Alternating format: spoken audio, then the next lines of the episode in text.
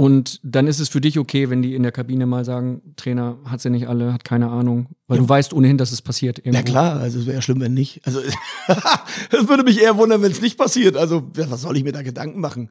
Du brauchst ja diesen Raum und ist doch klar, wenn der eine spielen will und der spielt nicht, der klar und ich die, die Entscheidung treffe, also bin ich der ja, Arsch. Phrasenmäher.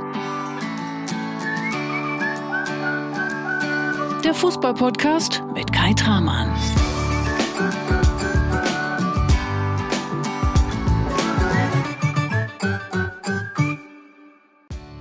Und die heutige Folge, die ist was ganz Besonderes. Ja, die heutige Folge, die ist was Spezielles, die ist was Einmaliges sogar, denn heute gibt es eine Phrasenmäher-Premiere. Erstmals spreche ich mit einem Stargast in einer dritten Folge. Du weißt ja, in der Regel bekommt jeder Gast zwei Folgen und du realisierst an dieser Stelle vielleicht schon, so eine dritte Folge mit einem Stargast, das ist echt eine Veränderung im Phrasenmeerland. Ja, das ist auch echt eine Verbesserung. Denn die Julian Nagelsmanns und Freddy Bobic dieser Phrasenmeerwelt, die erzählen hier immer so herrlich und ehrlich und da wäre es doch irgendwie schade, wenn nach nur zwei Folgen plötzlich für immer Schluss wäre. Die Per Mertesackers, die Hermann Gerlands und die Steffen Baumgarts, die erleben so viel, die entwickeln sich immer weiter und da wollen wir doch irgendwie am Ball bleiben und wissen, was passiert, wissen, was da los ist und vor allen Dingen auch wissen, was diese Stars bewegt. Von jetzt an wird es also immer mal wieder ein Update geben. Eine Folge 3 mit einem Stargast. Und natürlich bleibt der Kern im Phrasenmeerland. Die frische Doppelfolge. Der neue, frische Stargast, der dann gleich die ersten zwei Folgen serviert bekommt. Heute aber, und darum geht's jetzt, die erste Folge 3. Und das mit Steffen Baumgart. Dem hatte ich bereits vor Monaten diese dritte Folge versprochen. Damals war er noch Trainer in Paderborn und nun ist er der Erfolgscoach beim ersten FC Köln. Und deshalb saßen wir am Kölner Geisbockheim zusammen, direkt am Trainingsgelände mit einem schönen Blick auf den FC-Rasen. Und ja, in Köln, da ist momentan alles spitze. Steffen Baumgart hat den Laden im Griff und deshalb hörst du heute einen extrem gut gelaunten Steffen Baumgart und du kannst dich jetzt einfach mal rund zwei Stunden komplett entspannen. Lass mal den Alltag links liegen genieß einfach das, was Steffen Baumgart dir zu erzählen hat. Und während du die Antworten von Steffen Baumgart hörst, wird dir immer bewusster, wie einmalig dieser Kerl ist. Was der da heute wieder für Sprüche raushaut, ist echt überragend. Und ganz am Ende dieser Folge heute, da dreht Steffen Baumgart nochmal so richtig auf. Denn da ist folgendes passiert. Wir packen gerade zusammen, wir sind gerade fertig mit der Produktion und ich schaue auf mein Handy und plötzlich sehe ich, die Frage von Manuel Gräfe, die ist dann auch mal mit so ein bisschen Verspätung eingetrudelt. Und Steffen Baumgart, der macht was? Der beantwortet natürlich auch diese Frage. Das hat er dann draußen gemacht, auf dem Parkplatz vom 1. FC Köln, im Stehen. Und natürlich hat er sich auch da Zeit genommen und haut nochmal eine schöne Anekdote raus. Da geht es dann um ein ziemlich heftiges Foul von Steffen Baumgart aus seiner Spielerzeit, von dem er da berichtet. Und du hörst heute auch, weshalb Steffen Baumgart sich heute in Folge 3 eigentlich schon für Folge 4 qualifiziert. Und wer da dann noch eine Rolle spielt, das hörst du später. Jetzt aber erstmal rein in diese dritte Folge, rein in das Vergnügen mit Steffen Baumgart. Viel Spaß im Phrasenmeerland.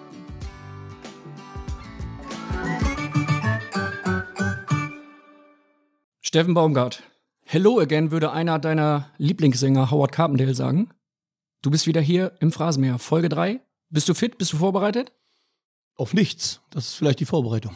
Das ist äh, perfekt. Wie geht's dir aktuell? Mir geht's sehr gut. Ich fühle mich wohl, ich bin glücklich, ich bin zufrieden und das können, glaube ich, nicht alle von sich behaupten, oder? Ich sag mal, ich bin selten unzufriedener Mensch. Das ist sehr gut. Beste Voraussetzung. Ich darf dir sagen, heute wird dir ein Wunsch erfüllt im Phrasenmeer. Okay. Es ist eine Folge 3, es ist die erste Folge 3 und es ist was Besonderes und da gibt es auch ein besonderes Geschenk. So in ein paar Minuten ist das der Fall. Du kannst einmal ganz kurz sagen, wie deine Länderspielpremiere war am Wochenende. Du hast zum ersten. Mal ein Länderspiel gemacht im Spiel ja. mhm. Ostfriesland gegen DDR. Ja. 8 zu 3 für Ostfriesland. Was hat es damit genau auf sich gehabt? 9 zu 4, aber. 9 zu 4? Ja, ja, 9 zu 4. Gar nichts. Ich sag mal, wir sind ja alle nach der Wende relativ schnell. Das hatten wir ja schon mal im ersten Podcast besprochen, dass ich ja dann nach Aurich gegangen bin und da sind wir sehr, sehr viele gewesen. Jörg Heinrich war dabei, äh, Michael Schulz war dabei, Matthias Kempfert war dabei, die dann alle aus dem ehemaligen Osten, und das war es ja dann, einfach dann einen neuen Werdegang gemacht haben, neue, neue Herausforderungen gesucht haben, neue, wie soll ich sagen, sich versucht haben, neu zu, nicht zu erfinden, sondern es ging um Ausbildung, es ging um Lehre, Es ging sich um eine Zukunft aufzubauen, die dann gerade, glaube ich, Anfang der 90er nicht bei jedem gegeben war. Und deswegen sind wir alle hin. Und dann war es mal wie so ein großes Klassentreffen, würde ich sagen. Wie geht's dir jetzt, zwei Tage später? Kommt drauf an. Körperlich dauert es noch ein bisschen. Geistig war ist alles okay. Und viel wichtiger, ich habe viel Spaß gehabt am Wochenende. Auch wenn das Ergebnis nicht für uns spricht. Es war ein 9 zu 4 am Ende. Ja. Hast du ein Tor geschossen? Nein. Aber du hast eine große Chance vergeben, habe ich gehört. Ja. Was war da Wieder los? jemand, der da eine große Chance gesehen hat, das war dann einfach ein Torschuss. Alles gut. Also wenn das alles eine große Chance ist, dann sind es nur große Chancen gewesen. Erzähl uns doch mal bitte einmal, was seit Folge 1 und 2 hier im Phrasenmeer mit dir, was seitdem passiert ist, denn wir haben eine neue Rubrik. Was ich in der Zwischenzeit erlebt habe. Tja, was habe ich erlebt? Ich habe dann noch eine schöne Zeit in Paderborn gehabt und irgendwann ging dann der Weg nach Köln. Und das ist ja, mein jetziger Weg oder mein neuer Weg. Und äh, ja, ist relativ kurz erklärt. Nach vier Jahren Paderborn, wie die sehr, sehr schön waren, die sehr, sehr wichtig waren, wo ich heute noch sehr, sehr gern dran zurückdenke, habe ich einfach eine neue Herausforderung gesucht und habe sie in Köln gefunden und Köln mit mir. Und das ist eigentlich relativ kurz mein Werdegang. Und äh, ja, jetzt im Moment darf ich Trainer wieder in der ersten Liga sein. Das ist herrlich, darüber wollen wir heute reden. Ich kann dir natürlich auch sagen, was ich von Folge 3 erwarte heute. Nach Folge 1 und 2, da hast du echt überzeugt. Da warst du sehr entspannt, sehr ehrlich und äh, sehr locker. Und das, was ich heute erwarte von dir, das sage ich natürlich nicht selber. Ne? Ich will dich ja nicht unter Druck setzen, sondern das lasse ich dich jetzt mal selbst sagen. Wir hören dich mal aus einem Auszug aus der Doku 24-7 FC, die großartig ist. Und hören mal rein, das erwarte ich heute von dir. Bisschen Tempo, bisschen mehr Mut, ein bisschen mehr Eier und dann geht's weiter. Okay? Bis zur letzten Sekunde. Bis zur letzten Sekunde kriegen wir das hin. Davon gehe ich aus, ja. Würde mich wundern, wenn nicht. Und ich darf dir jetzt noch was verraten. Und zwar, was noch passiert ist seit Folge 1 und 2. Denn in diesen beiden Folgen, da hast du mir einen ziemlich klaren Auftrag mit auf den Weg gegeben. Kannst du dich dran erinnern? Nein, kann ich nicht. Wir hören mal rein. Wen würdest du gerne mal treffen, wenn du jetzt einen Wunsch frei hättest? Wen würde ich gerne mal treffen, jetzt auf Weil du Anhieb? sagtest, Künstler. Howard Carpendale. Ja. Das ist mein Auftrag gewesen. Ja. Und jetzt schau mal einmal auf den Computer Mhm. und jeder, der diesen Podcast hört, alle Hörerinnen und Hörer, können sich dieses Video, welches jetzt folgt, natürlich anschauen in der Facebook-Gruppe mit dem Namen Phrasenmäher oder auf Instagram unter dem Account @tramann. Du kannst es auch gerne auf deinem Account dann später teilen, lieber Steffen. Und wir hören jetzt mal gemeinsam rein, denn jetzt kommt jemand, den du kennst. Lieber Stefan, ich habe gehört, dass du, hat mir so ein kleiner Vogel gesagt, ein paar nette Worte über mich gesagt hast. Habe ich mich sehr gefreut und ähm, ja, ich bin nächstes Jahr in Köln, Konzert. Vielleicht hast du Zeit vorbeizukommen. Wenn, dann sag bitte Bescheid und äh, dann können wir uns treffen. Da freue ich mich. Und super, wie es bei 1. FC Köln läuft. Das freut mich sehr. Geil. Gehe ich sofort. Wann ist der Termin? Wann darf ich da hin? Samstag, 5.3., Ja. 20 Uhr. Ja, nehme ich mir Zeit. Und liebe DFL, die, Ja, die, die ja diesen Podcast hört, an diesem Wochenende Ja. spielt der erste FC Köln zu Hause gegen Hoffenheim. Oh, das ist das Rückspiel dann schon. Alles Genau. klar. Jetzt vom Freitag. Okay. Und die Bitte ist nochmal ein Freitagabendspiel, weil es dir ja auch so gut gefällt, so Mhm. ein Freitagabendspiel. Oder Samstag 15.30 Uhr. Dann schaffst du es auf jeden Fall rechtzeitig zum Konzert. Das würde mich sehr, sehr freuen. Oh ja, da freue ich mich wirklich drauf. Und damit du dich jetzt schon mal so ein bisschen einstimmen kannst und auch mal beweisen kannst, dass du es verdient hast, Howard Carpendale persönlich kennenzulernen und mit deiner Frau zum Konzert zu gehen, feiern wir jetzt hier im Phrasenmeer eine kleine Weltpremiere. Es gibt nämlich ein neues Gesangsduo in Deutschland, Mhm. Howard Carpendale featuring. Mhm. Wer kommt jetzt? Also wenn ich jetzt Steffen Baumgart sage, das wird interessant. Dafür sind wir hier zusammengekommen Okay. in Folge 3. Na denn, es da wird bin interessant. Wir machen das wie früher auf dem Fußballplatz. Ja, okay. Er legt vor und du haust jetzt ausnahmsweise mal nicht hinters Tor oder Mhm. nebens Tor, sondern verwandelst natürlich. Da bin ne? ich mal gespannt, ob ich die Texte alle drauf habe. Du wirst das hinbekommen, denn wir sind hier im Phrasenmeer und du weißt, der Phrasenmeer ist der Ort, dort wo alles begann. Hello again. Ich sage einfach Hello again. Du, ich möchte dich heute noch sehen. Und wo? Dort, wo alles begann. Und wir stimmen gleich mal weiter mit ein.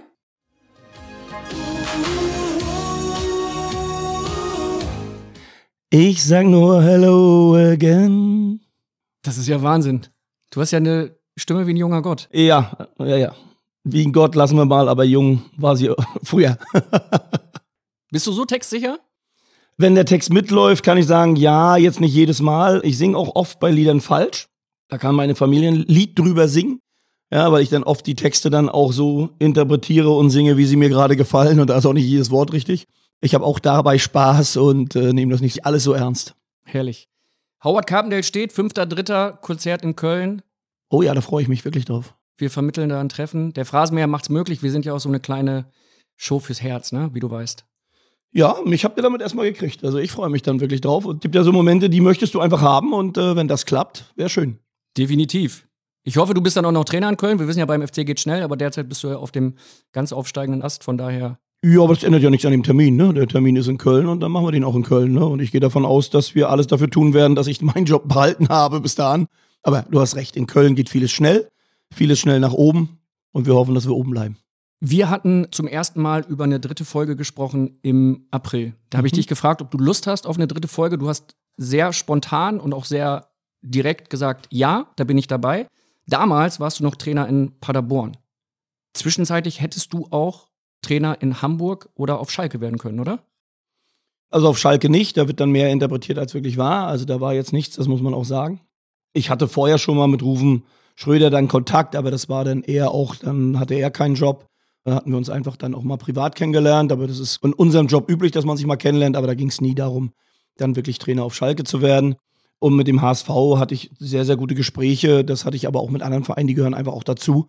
Aber Köln hat dann wirklich relativ schnell, muss man sagen, dann ja, hat eigentlich alles gepasst von Anfang an und äh, ja, ich hoffe, das bleibt auch erstmal so. Bei deinem ersten Gastspiel hier hattest du gesagt, dass du dir natürlich, wenn jemand anruft, dann auch das anhörst und ein Gespräch mit dem Verein führst. Wir hören da noch mal rein in den Clip. Was wäre, wenn Schalke jetzt sagt, wir entlassen den Trainer und wir wollen Steffen Baumgart haben? Könnte Steffen Baumgart jetzt nicht Nein sagen. Er könnte auch nicht Ja sagen, aber er würde auf keinen Fall Nein sagen. Ist die Aussage noch aktuell? Die Aussage ist jetzt nicht mehr aktuell, erstens, weil erstmal Schalke einen Trainer hat und zweitens, weil ich mit dem FC äh, einen Verein habe, der ja schon was auch darstellt, der auch eine Größe hat. Also da geht es ja nicht darum, jetzt den nächsten, es gibt ja immer so diese Geschichten, ich brauche den nächstgrößeren Verein. Viel größer gibt's nicht mehr. Und mein Ziel war auch schon immer, ich sag mal, ja, sich Erfolge zu erarbeiten und mit dem FC sich einen Erfolg zu erarbeiten. Ich glaube, mehr kannst du eigentlich gar nicht wollen. Ob das denn gelingt, äh, das ist eine andere Geschichte, aber mein Ziel ist ganz klar, mit dem Verein hier wirklich was zu erreichen. Also einen Weg zu gehen, was aufzubauen, ähnlich wie in Paderborn. Und dann einfach zu schauen, was passiert. Aber ich habe nicht vor, links und rechts zu gucken jetzt. Du sprichst es so schön an. Du sagst sehr häufig, du möchtest was erreichen. Mhm. Ich möchte auch was erreichen in der dritten Folge. Natürlich die maximale Offenheit von dir. Und zwischen uns steht sie aktuell noch, die Phrasenmäherhupe. Der Sound hat sich nicht verändert. Klingt so ein bisschen, als würdest du singen. War jetzt ein schlechter Scherz. Nö, warum? Dann doch mal das Singen. Also du hast die alte Hupe, ich habe die alte Stimme. Also das ist doch alles okay. Aber ich glaube, ich habe sie beim letzten Mal ja auch nicht benutzt, oder? Und weißt du, was wir nämlich machen in der dritten Folge? Mhm. Wir werfen die jetzt vom Tisch. Mach das. Weil, wozu brauchen wir eine Hupe? Das ist Folge 3. Ich wollte Das grad ist sagen. hier der, der Das ist wie Familie, ne? Genau. Das ist die Sendung der Ehrlichkeit. Da brauchen wir keine Hupe. Und du hast es gerade angesprochen. Es ist wie Familie. Und jetzt kommt nämlich eine Frage, da kannst du eh nicht hupen. Mhm. Kannst du dir vorstellen, von wem diese Frage ist? Wenn ich die ganzen Zettel vor dir sehe, dann wird immer schwer zu sagen, mit wem hast du alles gesprochen. Also, wer mir vorher gesagt hätte, du sprichst mit der Howard Carpendale, dann hätte ich gesagt, okay, wäre ich nicht drauf gekommen. Ich gehe mal davon aus, dass es aus meiner Nähe ist. Ich gehe mal davon aus, dass meine Frau heute eine Rolle spielen will. Ob sie es jetzt gleich ist, weiß ich nicht. Aber ich gehe mal davon aus, dass du äh, nicht umsonst mit ihr ein, zwei Mal telefoniert hast. Deine Frau Katja, die Mhm. hören wir jetzt. Die fragt dich nämlich nach einem Wunschverein und es ist nicht der erste FC Köln, überraschenderweise. Hallo Kai, hallo Steffi. Also ich hoffe, ihr habt viel Spaß und ich möchte mich in dieser Runde tatsächlich beteiligen und habe mir zwei Fragen ausgedacht. Und zwar zum einen, du hast ja dein Praktikum bei den Klubberern gemacht und wenn du jetzt die Möglichkeit hättest, irgendwo, keine Ahnung, drei Monate oder so reinzuschnuppern, welcher Verein wäre das? Und vor allem, warum? Oh, das ist gar nicht so einfach, weil das viel mit den Persönlichkeiten zu tun hat, die da arbeiten. Also ich glaube, das würde sich auch relativ schnell ändern und das wären jetzt gar nicht mal so die Vereine. Jetzt muss ich wirklich überlegen, wen ich gerne mal arbeiten sehen habe, den ich auch gerne mal beobachten möchte, ist Urs Fischer. Und zwar jetzt nicht, weil er bei Union ist, sondern einfach, weil ich finde, er macht einen, einen richtig guten Job. Ich wüsste gar nicht, ob es jetzt noch einen zweiten gibt, wo ich jetzt sage, also es gibt viele Trainer, die mich interessieren, gerade wie sie dann auch mit einer Mannschaft agieren und umgehen. Wer mich im Moment interessiert, und das hätte ich jetzt vor, zum Beispiel vor zwei Monaten noch gar nicht erwartet, ist Tuchel. Interessiert mich, weil ich sag mal, wenn du Paris machst, jetzt Chelsea machst, das interessiert mich schon, wie er, wie er das ein oder andere angeht. Und ich glaube, bei ihm siehst du am besten, dass sich Trainer entwickeln, auch von der Art her, wie man mit Menschen umgeht, wie man mit Leuten umgeht.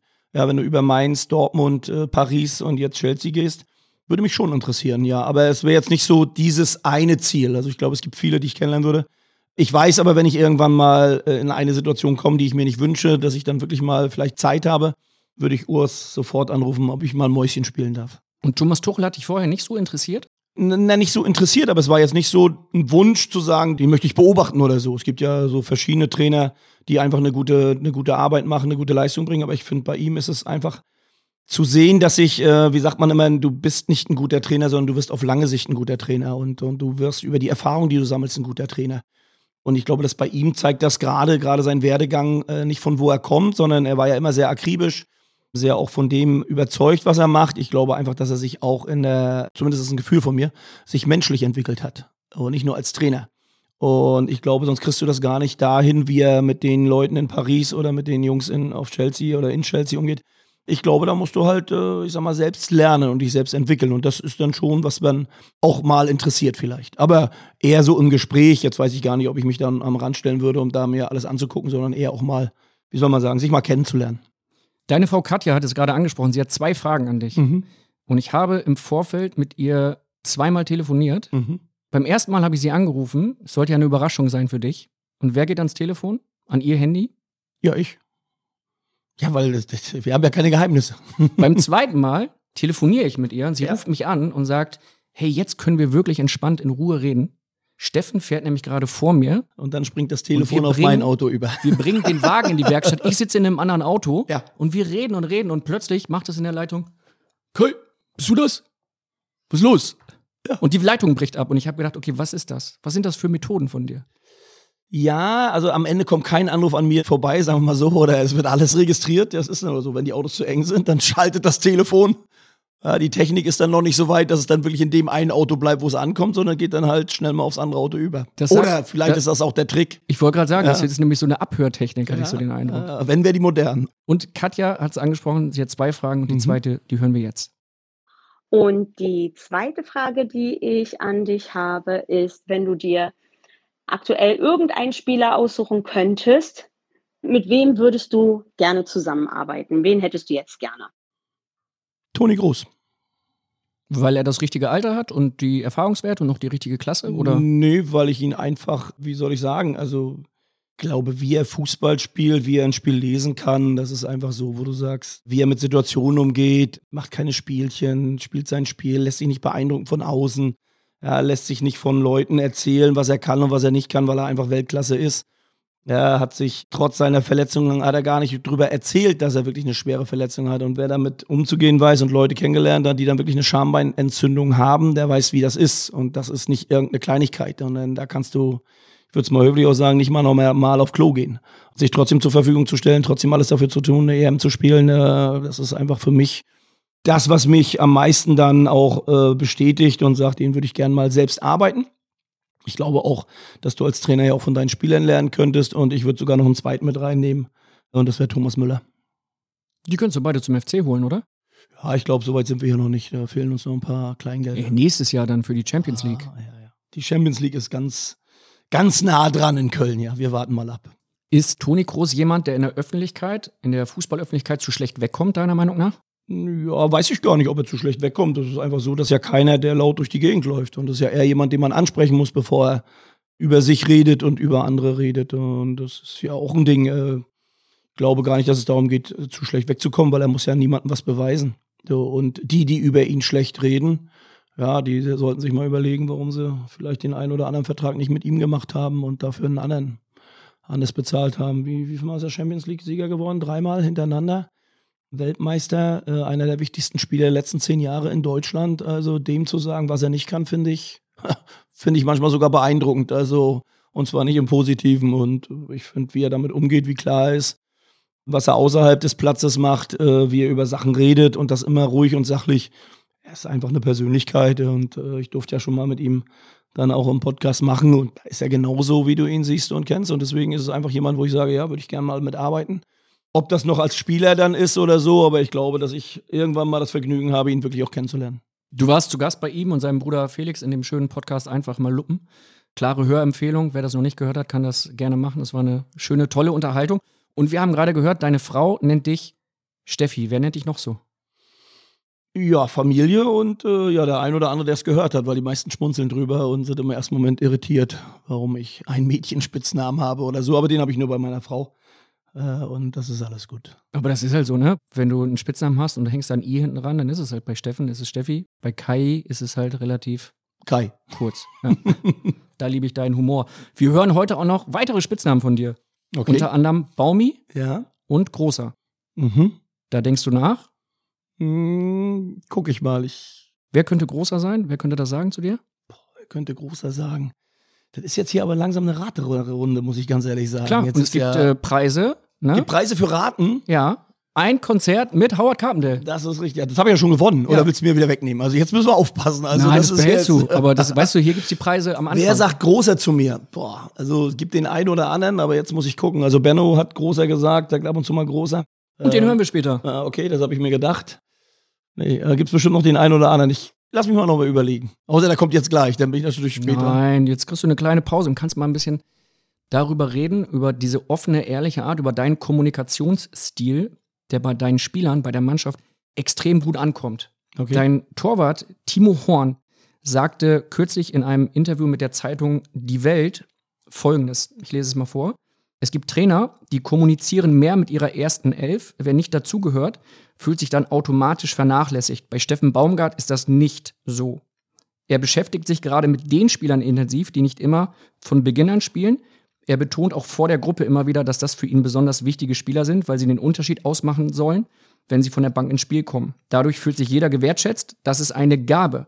Genauso seine Energie, die er jeden Tag auf uns überträgt. Was macht das mit dir, wenn du sowas Schönes hörst? Na, erstmal freut mich, dass, dass das angenommen wird und äh, ist auch ab und zu mal schön, dass du das Gefühl hast, dass die Jungs zuhören. Und ich glaube, viel wichtiger ist ja halt, und das ist ja, das kommt mir an dem heutigen Mannschaftssport Fußball ja oft zu wenig. Und man hört ja immer die Frage nach dem einzelnen Spieler. Dieser einzelne Spieler war heute besonders und der hat heute besonders. Und das gibt's aber im Fußball nicht. Du hast natürlich vielleicht den, der mal drei Tore macht, vielleicht auch mal zwei. Du hast mal den Torwart, der den Elfmeter hält und mal eine besondere Leistung bringt und trotzdem geht's nicht alleine. Und ich glaube, das ist immer das Entscheidende. Und du hast ein großes Kollektiv. Du hast ja nicht nur die erste Elf. Du hast nicht nur diesen Star, den du hast, sondern du hast dann wirklich Jungs, die tagtäglich auch um äh, mitarbeiten wollen. Jetzt muss ich mal was trinken. Mach ruhig. Wollen nicht, dass du verdurstest hier. Verdursten nicht, nur meine Stimme lässt nach. Ja, das kommt vom Singen. Das ist so. Als Ähm, und das ist, glaube ich, wichtig, dass du, dass du immer weißt, dass du Leute dabei hast, die, und das ist ja das, was mich immer gestört hat. Ich war ja auch ein Spieler, der nicht immer von Anfang an gespielt hat. Aber ich wollte schon gewertschätzt sein und nicht nur als, der hat jetzt ein Tor geschossen, jetzt ist er gut und jetzt hat er kein Tor geschossen, jetzt ist er nicht gut. Oder jetzt ist er mal verletzt und dann interessiert es keinen mehr. Sondern genau dann brauche ich ja, mir braucht ja keiner erzählen, dass ich gut bin, wenn ich gut bin. Sondern ich glaube, wichtig ist ja, dass du das Gefühl hast, dass du immer dazugehörst, dass du ein wichtiger Teil ist. Und ein wichtiger Bestandteil kann auch sein, dass du einfach eine überragende Trainingsleistung bringst, auch wenn du am Wochenende nicht auf dem Platz bist. Warum? Weil jeder wissen muss, wenn ich gut trainiere, wenn ich gut spiele, dann wird das nicht einfach. Und an mir vorbeizukommen, auch wenn ich nicht Stammspieler bin, bedeutet, dass er sich, dass der, der vielleicht im Stamm spielt, sich verbessert, klarer wird. Und dadurch werde ich wieder besser und klarer. Und deswegen ist es wichtig, dass du versuchst, alle mitzunehmen und nicht nur über die alle sprechen oder über die alle reden. So, weil wie oft ist der, der so ein bisschen im Hintergrund ist, dann sehr, sehr wichtig. Und gerade in Köln ist das, glaube ich, so eine Sache, dass es oft immer um die ging, die dann im Fokus sind, die die Tore gemacht haben, die auch vielleicht eine besondere, in einer besonderen Situation ist. Und manchmal werden die dann vergessen, die dahinter die Arbeit machen, die dahinter wirklich vielleicht den entscheidenden Schritt machen, dass eben das Gegentor nicht kommt oder den entscheidenden Pass nochmal spielen. Und deswegen ist es immer wichtig, alle mitzunehmen. Und äh, deswegen ist es eine ganz wichtige Aufgabe für mich als Trainer, dass alle das Gefühl haben, dass sie dabei sind und nicht der, der, der gehypt wird. Spielt deine eigene Vergangenheit da eine große Rolle? Du hast es eben schon angesprochen, du hast auch mal auf der Bank gesessen, du hast auch mal einen Verein verlassen, verlassen müssen, damals in Rostock. Weißt du für dich dadurch, wie es ist, wie es sich anfühlt, mal nicht in der ersten Elf zu stehen, mal den Verein verlassen zu müssen? Auch als Trainer bist du schon mal rausgeflogen? Ich habe ja immer gesagt, dass ich aus Dingen, die mir negativ oder wo ich das Gefühl habe, dass sie negativ waren, mehr gelernt habe als aus diesen positiven Dingen. Also gerade auch Sachen, wo ich sage, so will ich selbst nicht haben, so will ich selbst nicht machen. Es war ja früher gang und gäbe, wenn du gut warst, dann hast, haben sie dir auf die Schulter geklopft wenn du schlecht warst, dann haben sie dich vom Hof gejagt. Das ist ja heute noch oft so. Ja, die Vereine geben Verträge und machen und dann ist der Spieler angeblich nicht mehr gut genug. Und dann wird er mehr oder weniger vom Hof gejagt. Und das finde ich nicht in Ordnung. Und das habe ich auch den Spielern gesagt. Und wir haben ja auch Spieler weggeschickt dass ich ihnen immer gesagt habe, nee, nee, ihr habt hier einen Vertrag, ihr könnt hier alles geben und dann werden wir sehen, was passiert. Und ich glaube, das sieht man ja an dem einen oder anderen Spieler, der im Sommer, bevor ich dann wirklich das Amt wirklich übernommen habe, ja eigentlich zu schlecht für die Bundesliga war. Da redet jetzt keiner mehr drüber, dass irgendeiner aus diesem Kader zu schlecht ist. Das ist doch das, worauf es ankommt. Das heißt, komme ich wieder darauf hin, lass dir nichts von anderen einreden, sondern glaub selbst dran und geh deinen eigenen Weg. Und was andere erzählen, vielleicht nochmal dahinter gucken, ob es denn wirklich so ist. Und du bekommst gerade extrem viel Lob aus der kompletten Bundesliga. Du hast es gerade angesprochen. Es gibt Spieler, auf die wurde vor der Saison vielleicht nicht so geachtet oder man hat darauf geachtet und hat ihnen eigentlich nichts mehr zugetraut. Und jetzt sagt beispielsweise Friedhelm Funkel, jüngst im Doppelpass und auch davor schon im Kicker, Steffen hat mit seiner optimistischen, zugewandten Art direkt seine Spieler erreicht. Paradebeispiel ist Modest. Einfach Wahnsinn. Was hast du mit dem gemacht? Da wird immer sehr, sehr viel reingemacht. Ich glaube, erstmal hat Toni selbst sehr viel gemacht. Ja, ich glaube, das ist immer wichtig, weil ohne den geht's nicht. Äh, und wir beide haben eigentlich nur eine, ich sag mal, eine schöne, lockere Klarheit miteinander. Und ich, ich sage ja immer, ja, Toni sagt ja, ja, Trainer ist okay, das ist alles richtig. Er sagt es vielleicht sogar noch ein bisschen anders. Und ich sage dann zu ihnen, dann gucken wir mal, wenn ich dich das erste Mal auf die Bank setze, ob es denn noch der richtige Trainer ist, weil auch das wird ja passieren, auch das kann ja passieren. Und ich glaube, darauf kommt es an, dann trotzdem miteinander umzugehen und zu machen. Und wir reden ja dann oft immer von Stolz gerade wenn du mit Spielern hast und die, die alle in der Bundesliga sind, die haben was vorzuweisen. Ja, da wird mir dann immer erzählt, was Spieler nicht können. Jeder, der irgendwo bei irgendeinem Bundesligisten spielt, ob es in der ersten, zweiten, dritten, der hat erstmal sehr, sehr lange dafür gearbeitet, da hinzukommen. Das ist eine Elite, das sind ganz besondere Spieler in allen drei Ligen. Jetzt können wir sagen, in der ersten mehr als in der zweiten oder in der zweiten mehr als in der dritten. Aber die haben lange dafür gearbeitet, Profifußballer zu werden. Da kann mir keiner erzählen, dass die schlecht sind. Und Toni Modest äh, ist einer der besten Stürmer, gewesen, die wir in Deutschland hatten. So, jetzt hat er einen schwierigen Weg gehabt, hat auch immer wieder Verletzungen gehabt, wurde nie richtig fit. Und da ist mir das zu einfach, einfach zu sagen, der kann nicht mehr oder viel oft wird ja heißt dann, wenn du nicht gut spielst, heißt ja gleich, der will nicht mehr. So, und äh, wir beide sind da relativ klar gewesen. Ich habe ihn dann auf den Trainingsplatz gekriegt und er hat dann auch mehr trainiert als vielleicht die Zeit vorher, ist dann auch vielleicht über seinen eigenen Schweinehund gegangen. Und mit einmal funktioniert das wieder. Und jetzt kommt gerade wieder eine Phase, wo er wieder ein bisschen arbeiten muss. Jetzt hat er die letzten zwei Spiele nicht getroffen. Das merkst du ihm dann auch an dass eine gewisse kleine Unzufriedenheit kommt und jetzt muss er halt wieder weiterarbeiten und den Schritt gehen und, und, und muss halt sehen, dass es eben nicht einfach ist. Bundesliga ist keine Selbstverständlichkeit und Tore schießen noch weniger. Das musst du dir hart erarbeiten. Und gerade wenn alle wieder auf einen aufmerksam geworden sind, wenn alle wissen, dass die Leistung wieder da ist, also wirst du wieder enger gedeckt, wirst du wieder härter genommen und also muss er wieder einen kleinen Schritt gehen. Und das kann er, auch wenn er 33 ist und auch da kann er sich entwickeln. Aber Toni ist so ein fröhlicher, offener Mensch und der will, der will Leistung bringen. Also lassen wir ihn das machen. Du hattest es eben gerade angesprochen, jetzt ist so eine Phase, in der er vielleicht ein bisschen mehr arbeiten muss. Hattest du ihn deshalb heute früh hier am Geisbockheim auf dem Trainingsplatz nochmal zur Seite genommen und hast nochmal mit ihm gesprochen? Wenn ich das Gefühl habe, dass er nicht das macht, wie ich mir das vorstelle, oder wenn ich das Gefühl habe, es läuft nicht so, wie ich mir das vorstelle, das sieht ja ein Spieler manchmal nicht so, dann geht es halt mal auch schnell mal ein Gespräch, in dem ich frage, ob alles okay ist, ob alles in Ordnung ist und ob er jetzt mal wieder den Finger aus dem Hintern nehmen kann. Und ich glaube, das ist dann auch das, wo ich das dann einfach erwarte, dass die Jungs das annehmen und das tun sie auch. Dass sie halt wissen, dass sie sich eben nicht für eine Einheit mal zurückziehen können oder mal, ich hab mal ein Wehwehchen oder mal, mach mal einen Schritt weniger, weil genau das ist ja der erste Schritt, wo du sagst, nee, das ist der Schritt zu wenig, vielleicht du willst Wochenende spielen, die anderen Jungs neben dir geben Vollgas. Also musst du es auch. Und wenn du es nicht machst, dann musst du dich nicht wundern, wenn die Jungs dich überholen, weil du hast dann ja mit dem Jan und mit dem Tim zwei junge Spieler da, mit dem Sepp und mit dem Toni hast du zwei sehr, sehr erfahren und sehr, sehr gute Bundesliga-Stürmer. Aber die müssen wissen, dass die beiden Kleinen, hätte ich beinahe gesagt, noch klein vom Alter, nicht von der Größe, die sind schon dicht dran, die scharen schon mit den Hufen und das wird die Zukunft. Und da müssen die beiden Alten sich dann jeden, jeden Tag beweisen. Wie reagiert er, wenn du sagst, nimm mal den äh, Finger aus dem Hintern? So habe ich es ihm nicht gesagt, aber er weiß ja, worum es geht. Und das ist ja, nochmal, er weiß ja auch, dass er hart arbeiten muss und das tut er ja auch. Und das sind ja es geht ja nicht, wenn man jetzt mal im Training hingeht und sagt, was gefällt, heißt ja nicht, dass die ganze Einheit gleich schlecht war, sondern gibt es halt Situationen, wo ich mich dann amüsiere. Heute habe ich mich amüsiert, dass ich, dass ich drei, vier Mal nicht gepfiffen habe, weil ich pfeife dann selbst, weil es ein Foul war. Und dann sage ich, ja, war faul, aber ich pfeife trotzdem nicht. Also mach weiter und hör auf zu heulen. Das wissen sie ja mittlerweile auch schon. Das war in Paderborn so, dass ich Sachen nicht gepfiffen habe. Das ist hier so, dass ich Sachen nicht gepfiffen habe. Und am Wochenende wird auch nicht alles gepfiffen. Sollen aufstehen, sollen weitermachen. Das ist Fußball. Und wenn du mal einen Schlag abkriegst, äh, naja, dann gehört das dazu. Also heul weniger, mach mehr Fußball. Und das wissen sie und da ist Toni genauso dran wie alle anderen. Aber diese Gespräche führe ich ja nicht nur mit Toni, die führe ich mit anderen auch. Glaubst du, wenn du Toni Modest so eine Frage stellst, kannst du mal wieder den Finger aus dem Hintern nehmen, dass irgendwann auch von seiner Seite aus dann mal eine Frage kommt, die dich kalt erwischt? Oh, hundertprozentig. Aber das ist ja genau das Schöne. Das gehört ja dazu. Ein Spieler, der klar ist und mit dem du was gewinnen willst, der sagt nicht nur Ja und Arm.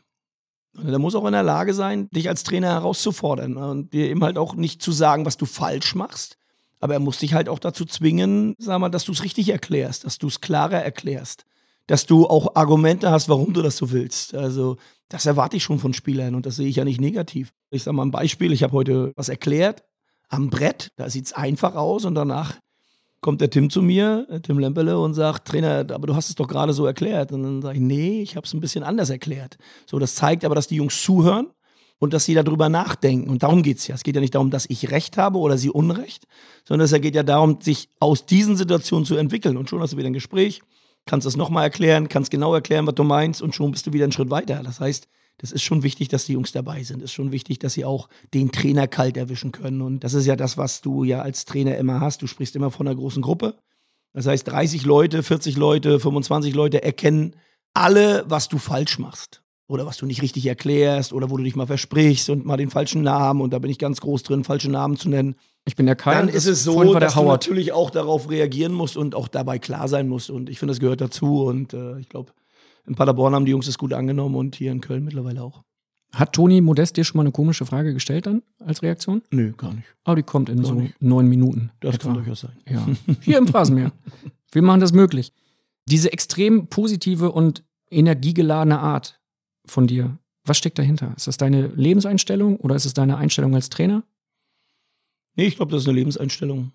Mit dem zufrieden sein, was man hat. Ich habe zu viele Menschen kennengelernt, die immer haben eigentlich alles, haben sehr, sehr viel, können glücklich sein, ob es die Familie ist, ob es die Frau ist, ob es das Auto ist, ob es, haben so viele Dinge und am Ende reicht es halt nicht. Und am Ende wird wieder nach irgendwas gesucht. Da wird dann, äh, ich will jetzt keinem zu nahe treten, die nächste Frau gesucht, äh, das nächste Auto, die nächste Uhr wo ich dann immer denke, boah, ist das wirklich alles nötig? Ich habe auch Wünsche gehabt. Ich wollte mir mal eine Harley kaufen. Früher als junger Spieler war mal ein Wunsch von mir und ich merke einfach, ich brauche es nicht. So, das heißt nicht, dass ich sie mir nicht kaufe, aber im Moment ist das einfach ist nicht notwendig. Ich bin auch so glücklich. Als junger Spieler hast du mal über Uhren nachgedacht, über eine Rolex und wie das alles heißt. Entschuldige für die Werbung.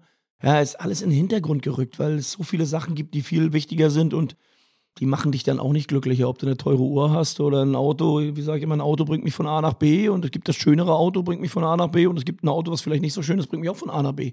So, und am Ende muss alles zweckdienlich sein. Und deswegen bin ich relativ schnell nicht zufrieden, aber versuche immer irgendwo auch glücklich zu sein. Und ich habe den besten Job der Welt. Ich glaube, es ist auch der einzige Job, den ich wirklich richtig gut kann. Davon bin ich überzeugt.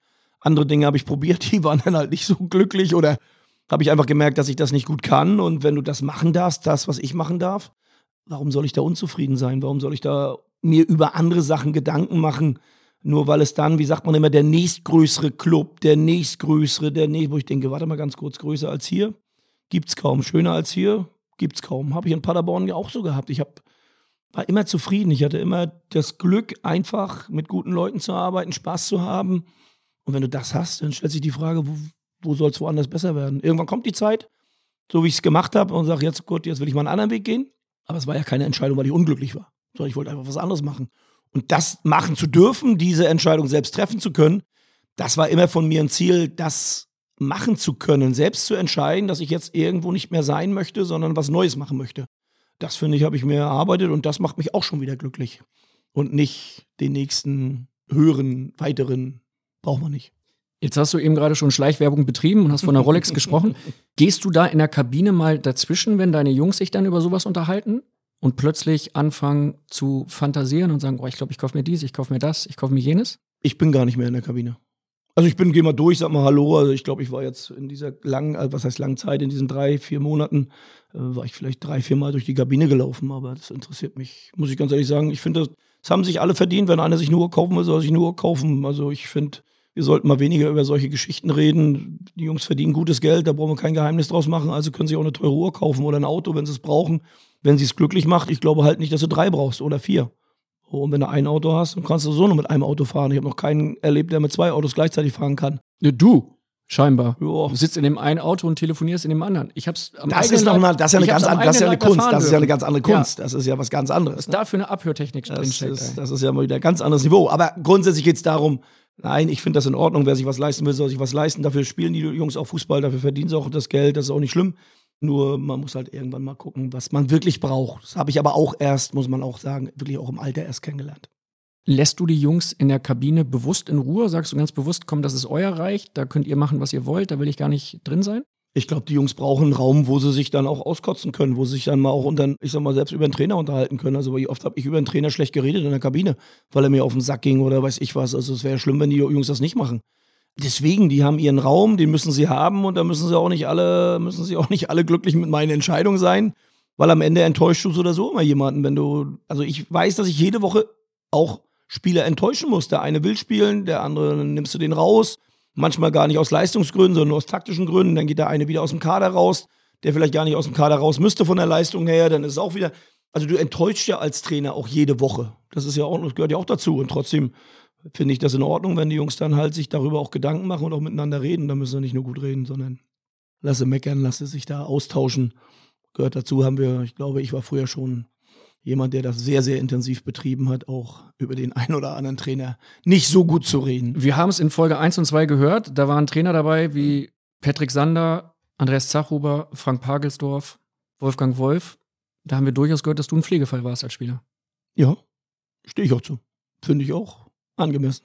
Habe ja gerade gesagt, das, was ich von meinen Jungs heute einfordere, habe ich vorher als Spieler ja auch gemacht. Also ein Trainer musste mir schon erklären, warum und weshalb. Und da war nicht so, dass ich das dann hingenommen habe. So, also bin ich der Meinung, können das meine Jungs heute von mir auch erwarten.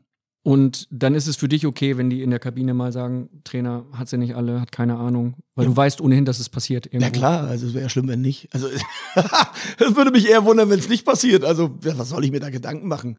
Du brauchst ja diesen Raum und ist doch klar, wenn der eine spielen will und der spielt nicht, der klar und ich die Entscheidung treffe, also bin ich der ja, Arsch. Das ist ja nun mal so, aber das ist ja meine Aufgabe. So und deswegen ist doch gut, wenn sie das so machen und trotzdem kann man respektvoll und vernünftig miteinander umgehen und auch eine gewisse Klarheit haben. So, das gehört dazu und alle anderen, die glauben, dass das anders ist, die haben in dem Job nichts zu suchen und die wissen gar nicht, wie es wirklich läuft. Und diese Klarheit, die hast du dann, wenn du mal seltenerweise in der Kabine bist. Also bei Spielen bist du ja schon manchmal da, ne? So vorm Spiel und in der Halbzeit, Gut, sagt ich man. klar. Und eine Phrasenmäher-Legende, die in diesem Jahr hier zu Gast war, ist Hermann Gerland. Und der war nicht nur im Phrasenmäher, sondern der war auch bei eurem 3 zu 1 gegen Fürth. Er hat auf der Tribüne in der Halbzeit mit deiner Frau gesprochen. Wir sind ja hier, wie du gesagt hast, eine Familiensendung. Und er hatte da beim Stand von 0 zu 1, Fürth hatte geführt zur Pause, hatte er durchaus so ein bisschen Sorge. Und jetzt hat er eine Frage an dich. Und da hören wir mal rein. Lieber Steffen, du weißt ja, ich habe euer Spiel gesehen gegen Greuther Fürth. In der ersten Halbzeit habt ihr nicht so gut gespielt. Habt 1 zu 0 zurückgelegen. Ihr hättet auch 2 zu 0 zurücklegen können. Greuther Fürth war besser. Und dann kam deine Mannschaft äh, aus der Kabine und hat äh, Fußball gespielt, wie ich mir das vorstelle. Aggressiv nach vorne, Chancen sich erarbeitet, hat hinterher hochverdient 3-1 gewonnen. Äh, du weißt, ich sehe dich gerne immer an der Linie, weil du mitgehst, weil du dabei bist, weil du die Jungs immer aufforderst und weil du hundertprozentig engagiert bist. Das gefällt mir sehr gut. Und jetzt ist meine Frage, was hast du deinen Jungs in der Kabine gesagt, dass die auf einmal mit einer anderen Einstellung, mit einer anderen Auffassung ins Spiel gegangen sind in der zweiten Halbzeit und ihr noch das Spiel umgebogen habt? Stefan, ich wünsche dir weiterhin viel Erfolg. Und äh, wenn wir uns sehen, ich würde gerne mal mich äh, mit dir über Fußball unterhalten. Also alles Gute, mach's gut, Hermann Gerland. Also erstmal freut mich, dass ich von Hermann so eine Frage gestellt kriegt, weil Hermann ist schon jemand, ja, den schätze ich sehr, den, den bewundere ich, wie er das immer wieder auch äh, über einen langen Zeitraum mit auch einer absoluten Klarheit alles gemacht hat und das nicht nur, weil er Co-Trainer war, sondern weil er selbst in der U-Mannschaft bei Bayern durfte ich ihn einmal erleben, äh, wie klar er da mit den Jungs umgegangen ist. Äh, und da war, wusste er schon, dass es alles irgendwo Stars waren. Aber er hat sich immer den Respekt erarbeitet, den er braucht, weil er eben diese absolute Klarheit hat. Was habe ich gesagt? Ich habe einfach gesagt, dass sie unseren Fußball spielen sollen und dass sie sich jetzt mal aufhören sollen, beeindrucken lassen von den langen Bällen, weil Fürth hat schon mit langen Bällen reagiert und dass sie einfach mutiger agieren sollen und mal ergebnisunabhängig agieren sollen. Und ich war mir relativ sicher, und das habe ich den Jungs auch gesagt, äh, gesagt, pass auf Leute, ich weiß nicht, ob die noch ein zweites Tor schießen, aber wir werden drei machen können. Also spielt nach vorne, habt Mut und geht den Weg weiter und hört auf darüber nachzudenken, wie das Ergebnis hier aussieht. Und das ist ja das, was ich oft einfordere, ergebnisunabhängig agieren. Weil wenn du nur an das Ergebnis denkst, das haben wir in Freiburg gemacht und am Ende haben wir trotzdem eingekriegt. Und das ist ja das, was mich am meisten, was mich dann wirklich, wie soll ich sagen, kribbelt in der Hand, da werde ich stinkig. Das gefällt mir nicht. Willst du mir jetzt eine schallern oder was? Nö, das hat, nein, nein, ich bin ja Da kribbelt's in der Hand. Ja, weil das ärgerlich ist. Du musst nicht bei 1-0 dich zurückziehen und das Ergebnis sichern und du musst nicht bei 0-1 alles nach vorne werfen, sondern du musst, ich finde, der Plan muss immer derselbe sein. Leipzig war für mich das geilste Spiel, was ich wirklich sehr seit langem, langem gesehen habe und da haben die Jungs meines Erachtens 90 Minuten Ergebnis unabhängig gegen eine absolut überragende Mannschaft nicht nur mitgehalten, sondern auf Augenhöhe agiert. Da hätten wir in der letzten Minute 2-1 verlieren können und trotzdem hätten wir in der letzten Minute sogar noch das 2-1 machen können und das sind doch Spiele, die liebe ich, die will ich sehen, Mut haben und nicht, oh Gott, jetzt kriegen wir noch ein Tor oder jetzt müssen wir gegen Leipzig den Punkt sichern. Nee, ich spiele nach vorne. Und so sieht Fußball für mich aus und das habe ich einfach gegen Fürth einfach versucht auch nochmal klar zu machen, hört auf Angst zu haben vor irgendwas, spielt nach vorne, ihr könnt's und macht vor allen Dingen Druck und bringt Feuer auf die, auf die Tapete, damit das endlich losgeht hier. Und das haben sie gemacht und war ein schönes Spiel. Bringt Feuer auf die Tapete? Was ist das denn für ein Spruch? Den gab es vorher auch noch nicht, den wollte ich gar nicht, den wollte ich glaube ich ein bisschen anders sagen. Ist der, ist der jetzt, wurde der jetzt gerade geboren, dieser Spruch, oder wie? Ich wollte eigentlich sagen, bringt Feuer auf die Platte, aber da wurde es die Tapete. Nee, bringt, ja, genau. Also auch ein Fehler, den ich mache und am Ende drüber lachen kann. Total sympathisch. Ist auch kein Fehler, sondern ist einfach deine Genialität. Ne? Howard Carpendale kippt das halt in irgendwelche Liedtexte und singt Hello Again oder Ti Amo und du sagst Feuer auf die Tapete. So sieht's aus. Vielleicht auch der Titel für dein erstes Album dann zusammen mit Howard Carpendale. Oh ja, Feuer das auf die würde mal interessant Tapete. sein, ein Lied aufzunehmen. Mal, mal gucken, was noch alles kommt. Über das 1 zu 1 gegen Leipzig sprechen wir gleich noch kurz. Ja. Eines möchte ich nachreichen, denn Hermann Gerland hat noch eine zweite Frage und die hören wir jetzt nicht, sondern ich richte sie dir quasi aus. Okay. Denn Hermann Gerland fragt, ob es die Chance gibt, dass du mal mit ihm sprichst, weil er hat wirklich noch ein paar weitere Fragen an dich Hm. und würde gerne mal mit dir telefonieren. Er möchte gerne, das ist sein O-Ton, er möchte gerne etwas von dir lernen. Also erstmal würde ich mich freuen. Ich würde es nur gerne nicht mehr am Telefon machen, sondern eher auf dem Kaffee. Äh, Ich hoffe, dass er die Zeit findet und ich auch. Also das, glaube ich, wünscht sich jeder. Also ich glaube, äh, mit Hermann Gerland mal länger reden zu dürfen, das ist, wäre ein großer Wunsch von mir ja auch. Würde ich gerne, sehr, sehr gerne machen. Dann würde ich sagen, ich vermittel das zwischen euch, so dass ihr euch treffen könnt, dass ihr die Nummern habt, erstmal telefonieren könnt und euch dann treffen könnt. Und was mir gerade einfällt, eines Tages, ne, gibt es nach Folge 3 natürlich auch was. Folge 4. Und ich glaube, das wäre doch ein Fest für die Ohren, ein Fußballfest für die Ohren, wenn Steffen Baumgart und Hermann Gerland dann mal zusammen im Phrasenmäher sitzen, oder? Das wäre bestimmt ein Wunsch, aber ich weiß, dass der Hermann das ja nicht so gerne macht. Ich glaube, du musstest ihn ja auch lange bei eurem ersten Auftritt lange überreden. Mehmet Scholl hat da ja auch viel für getan, dass, dass du nicht so unsympathisch bist wie, wie dein Arbeitgeber. aber ja, gut, okay. Das Wie Bild. Ja, ja. Ja, kannst Ne? ruhig sagen. Äh, und Deine ich glaube, am Ende hatte ich das Gefühl, als ich euch gehört habe, dass auch er sehr, sehr viel Spaß hatte. Nur wenn wir das machen, dann würde ich das schon so gerne machen, dass er dann vielleicht doch ein Gläschen mehr trinken kann und nicht fahren muss. Oder ich fahre ihn nach Hause. Wir machen das. Er hat auch schon zugesagt für Folge 3. Das ist die gute Nachricht für schön. alle, alle Hörer. Wir schauen mal, dass wir euch dann mal zusammenbringen. Mit der kleinen Einschränkung, Hermann Gerland ist großer Cola-Whisky-Fan. Ich weiß. Und du hast Cola-Whisky. Du hast mich Na, nicht Cola gemacht. Whisky, ja, nee, In den ersten Cola Folgen. Whisky, ja, ne, weil das ist ja kein Whisky trinken, das ist ja nichts. Auch Hermann kann nicht alles. Ja, und wenn er einen richtig schönen Malt dann von mir mal in die Hand kriegt, ich glaube, dann gucke ich mal, ob er vielleicht doch. Es geht ja nicht um viel, sondern es geht ja dann um, um Geschmack und ein richtig schöner Malt Whisky, den da braucht man keine Cola, da braucht man nichts dazu, da gibt es Es ist ähnlich wie heute. Du darfst zwischendurch was trinken. Wir werden schon nicht verdursten bei der Produktion. Das bekommen wir schon hin, denke ich. Ne? Wir hören mal rein in eine Kabinenansprache von dir. Und ich darf noch einmal diese tolle Doku 24-7 FC loben. Die erste Folge gibt es bei YouTube. Die zweite Folge gibt es unter anderem bei Magenta. Eine geile Doku, die nicht nur den FC-Fans einmal vermittelt, was bei euch im Verein so abgeht und auch was in der Kabine so abgeht. Es gab ein Testspiel, das habt ihr in der Vorbereitung 3-2 gewonnen gegen die Bayern.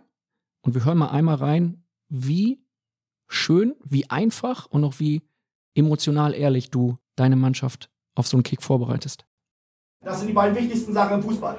Tore verhindern, Tore schießen. Was macht mehr Spaß? Tore schießen. Also raus und schießt welche. Los geht's. So einfach kann sein, ne? Ja, brauche ich keinen zweiten Satz mehr bringen. Das ist ja, das ist ja nun mal Fußball. Gibt nichts anderes. Für das gehen alle zum Fußball. Das sind die Sachen, womit wir Emotionen im Fußball bekommen und äh, ab und zu nochmal einen Zweikampf vernünftiger. Aber das ist die Aufgabe des Spiels oder das ist am Ende das Ergebnis des Spiels. Für mich ist es einfach schön, das zu hören als Fußballfan, weil ich dadurch so ein bisschen mit meiner Kreisklassenvergangenheit den Eindruck habe, ey, in der Bundesliga geht's in der Kabine genauso ab wie in der Kreisklasse. Ja, ist auch so. Ich habe ja mal in Woltersdorf gespielt oder Schöneiche in der Oberliga. Woltersdorf war Bezirksliga. Da geht es um genau die gleichen Dinge. Da geht es darum, Spiele gewinnen zu wollen und äh, versuchen auf einer anderen, natürlich mit einer anderen Qualität, einfach das auf den Platz zu bringen, was entscheidend ist, um ein Spiel zu gewinnen. Das ist immer so. Spiele gewinnst du nur, wenn du Tore machst. Und eins mehr bedeutet, du hast gewonnen, eins weniger bedeutet, du hast verloren. Und die Klarheit ist in jeder, und das ist ja das Schöne am Fußball, deswegen versteht ja auch jeder Fußball. Oder anders ausgedrückt, wie ich es immer sage, die meisten glauben, dass sie Fußball verstehen, jeder versteht es doch nicht. Aber allein darum geht's. Und manchmal schießt du nicht ein Tor mehr als der Gegner. Und trotzdem ist der Trainer am Ende total zufrieden mit dem Spiel, mit der Leistung der eigenen und auch der gegnerischen Mannschaft. Und wir hören noch ein letztes Mal rein in diese Doku, weil du hast nach dem 1 zu 1 gegen Leipzig, nach einem richtig starken Spiel von euch, Folgendes gesagt. Die Momente, da kannst du dich als Trainer nur bedanken. Und das ist so ein Moment. Danke für die Leistung, danke für alle. Das war mal ein richtig geiles Spiel von beiden Truppen. Hut ab vor der Leistung. Vielen Dank, dass ich dabei sein durfte. Mehr brauche ich nicht sagen. Und äh, wie gesagt, genießt den Abend. Ich freue mich auf morgen. Starke Leistung. Ja, kriege eine Gänsehaut, kann ich ganz offen und ehrlich sagen, wenn ich hier sitze. Ja, aber viel mehr gab es da nicht zu sagen. Das war einfach, ich glaube, dass es selten so ein Bundesligaspiel in letzter Zeit gab, was ich glaube, alle begeistert hat. Ich sag mal, da ging es ja gar nicht nur um die Kölner oder die Leipziger, sondern es war einfach, glaube ich, ein Spiel, was einfach viele begeistert hat, weil viel, es war einfach alles da drin, was du dir vorstellst. Vielleicht hätten beide Mannschaften noch ein Tor mehr machen können. Und dabei sein zu dürfen, äh, das ist einfach das Schönste, was du dir, also was für mich dann halt auch Fußball ausmacht.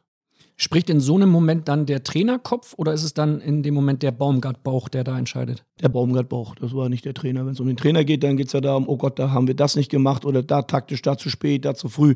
Falsch geschossen, falsche Entscheidung getroffen. Und wenn der Fußballfan aus mir spricht, dann ist das genau das, weil das ist ein Spiel, was. Also, das machst du auch nicht aus am Fernsehen. Und da kann ich auch gerne sagen, ich habe es einen Tag später zufällig dann bei Sky gesehen. Wir wollten gerade mit den Hunden rausgehen. Da habe ich gesagt, Schatz, sei mir nicht böse, aber die erste Halbzeit will ich mir wenigstens zu Ende angucken, weil ich danach immer noch begeistert war. Und das hast du nicht so oft bei mir bei Fußballspielen. Und das ist einfach ein Spiel gewesen, wo ich sage, also das ist wie so, eine, wie so ein guter Film, den du dir fünf, sechs Mal anguckst und immer noch sagst, den gucke ich mir auch ein sechstes, siebtes, achtes Mal an. Das ist so ein Fußballspiel, das würde ich mir auch ein sechstes, siebtes Mal angucken. Hast du das Spiel dann komplett geschaut auf Sky in der Wiederholung? Nee, ich habe dann nach der Halbzeit musste ich dann oder sind wir dann wirklich mit den Hunden rausgegangen. Also, aber ich habe es dann schon einmal gesehen, aber ich werde es mir irgendwann nochmal angucken. Welchen Film schaust du dir fünf, sechs Mal an? Oh, das ist interessant. Da gibt es einige Filme, die ich mir mehrmals angucke. Bodyguard zum Beispiel. Bodyguard, ja, das ist einer meiner Lieblingsfilme. Das ist richtig. Da jodel ich auch mit. Ja, ist nicht immer textsicher, aber da jodel ich auch mit. Whitney Houston singst Whitney, du da? Oh, großer Whitney Houston-Fan gewesen. Nur zu, Also, nur großer, zu. Leg los. Was, Nee, nee, wie, nee, wie hört nee, sich das an? Schwierig. das lassen wir mal. Viele Filme, die ich mir wieder angucke. James Bond, Goldfinger. Auf James Bond kommen wir gleich übrigens auch noch zu sprechen. Das siehst du. Steffen, jetzt haben wir über den Baumgart-Bauch gesprochen und eine Frage darf vielleicht eben ganz kurz erlaubt sein. Nimmt der gerade zu in der Zeit als FC-Trainer oder nimmst du ab? Sagen wir mal so, das Ziel abzunehmen erreicht er nicht. Das ist das Schwierige daran. Der Zunehmen, Bauch oder du? Der Bauch. Ja, mittlerweile sehe ich nicht mehr so sportlich aus, das fällt mir auch auf, aber ich habe noch nicht so den Weg gefunden für mich. Klar, jetzt kommen alle, ja, erst weniger, lauf mehr, mach. Die Idee habe ich auch schon gehabt, das ist richtig. Die Umsetzung ist noch nicht so in meine Richtung gegangen und deswegen wird mein Bauch nicht mehr im Moment, aber er wird leider auch nicht weniger. Aber das liegt dann an keinem anderen als an mir selbst. Und ich habe noch nicht den richtigen Weg gefunden. Ideen gibt es viele. Ja, also falls irgendeiner mir eine Idee schicken will, die habe ich auch alle selbst. Die Umsetzung ist das Problem. Vielleicht hat der Baumgart-Bauch einfach auch keinen guten Trainer, kann das sein? Oh, der hätte sehr, sehr viele gute Trainer. Die hat er auch immer gehabt. Also es ist ja nicht so, dass er das Projekt das erste Mal jetzt gedanklich hat und sagt, jetzt hat er das Projekt, seinen Bauch wieder wegzukriegen. Und ich habe auch schon viel Hilfe gehabt. Ja, ich muss ganz ehrlich sagen, ich bin ja an vielen Sachen ehrgeizig, aber diesen Ehrgeiz da zu 100 Prozent habe ich noch nicht entwickelt. Das muss ich leider zugestehen. Etwas, was dir helfen kann in Sachen Abnehmen, in Sachen Bauchtraining, Mhm. hat den Namen Kellogg's. Ja. Und dazu kommen wir am Ende dieser Folge. Ja. Wir sind jetzt bei persönlichen Fragen. Ja. Und manche Fragen, die liegen so auf der Hand. Mhm. Die sind dann einfach schon so plump, die kann ich nicht selber stellen. Das macht dann im Phrasenmeer dein Vorgänger beim ersten FC Köln, Friedhelm Funkel. Hallo Steffen, hier spricht Friedhelm Funkel. Ich habe mal eine Frage an dich. Äh, Mich interessiert äh, brennend, wer hatte eigentlich die Idee mit äh, deiner coolen Kappe? Du oder deine Frau? Ich bin ganz gespannt auf deine Antwort. Ja, Friedhelm, kann ich dir sagen. Also erstmal muss man sagen, haben wir die, als es dann um Köln geht, relativ schnell dann auch mal, als man dann durch den Katalog durchgeguckt hat, haben wir die gesehen und dann war uns beiden eigentlich klar, das ist sie. Das ist doch mal die Mütze, die uns gefällt. Muss dazu sagen, dass ich privat ja schon viel länger diese Schiebermütze trage.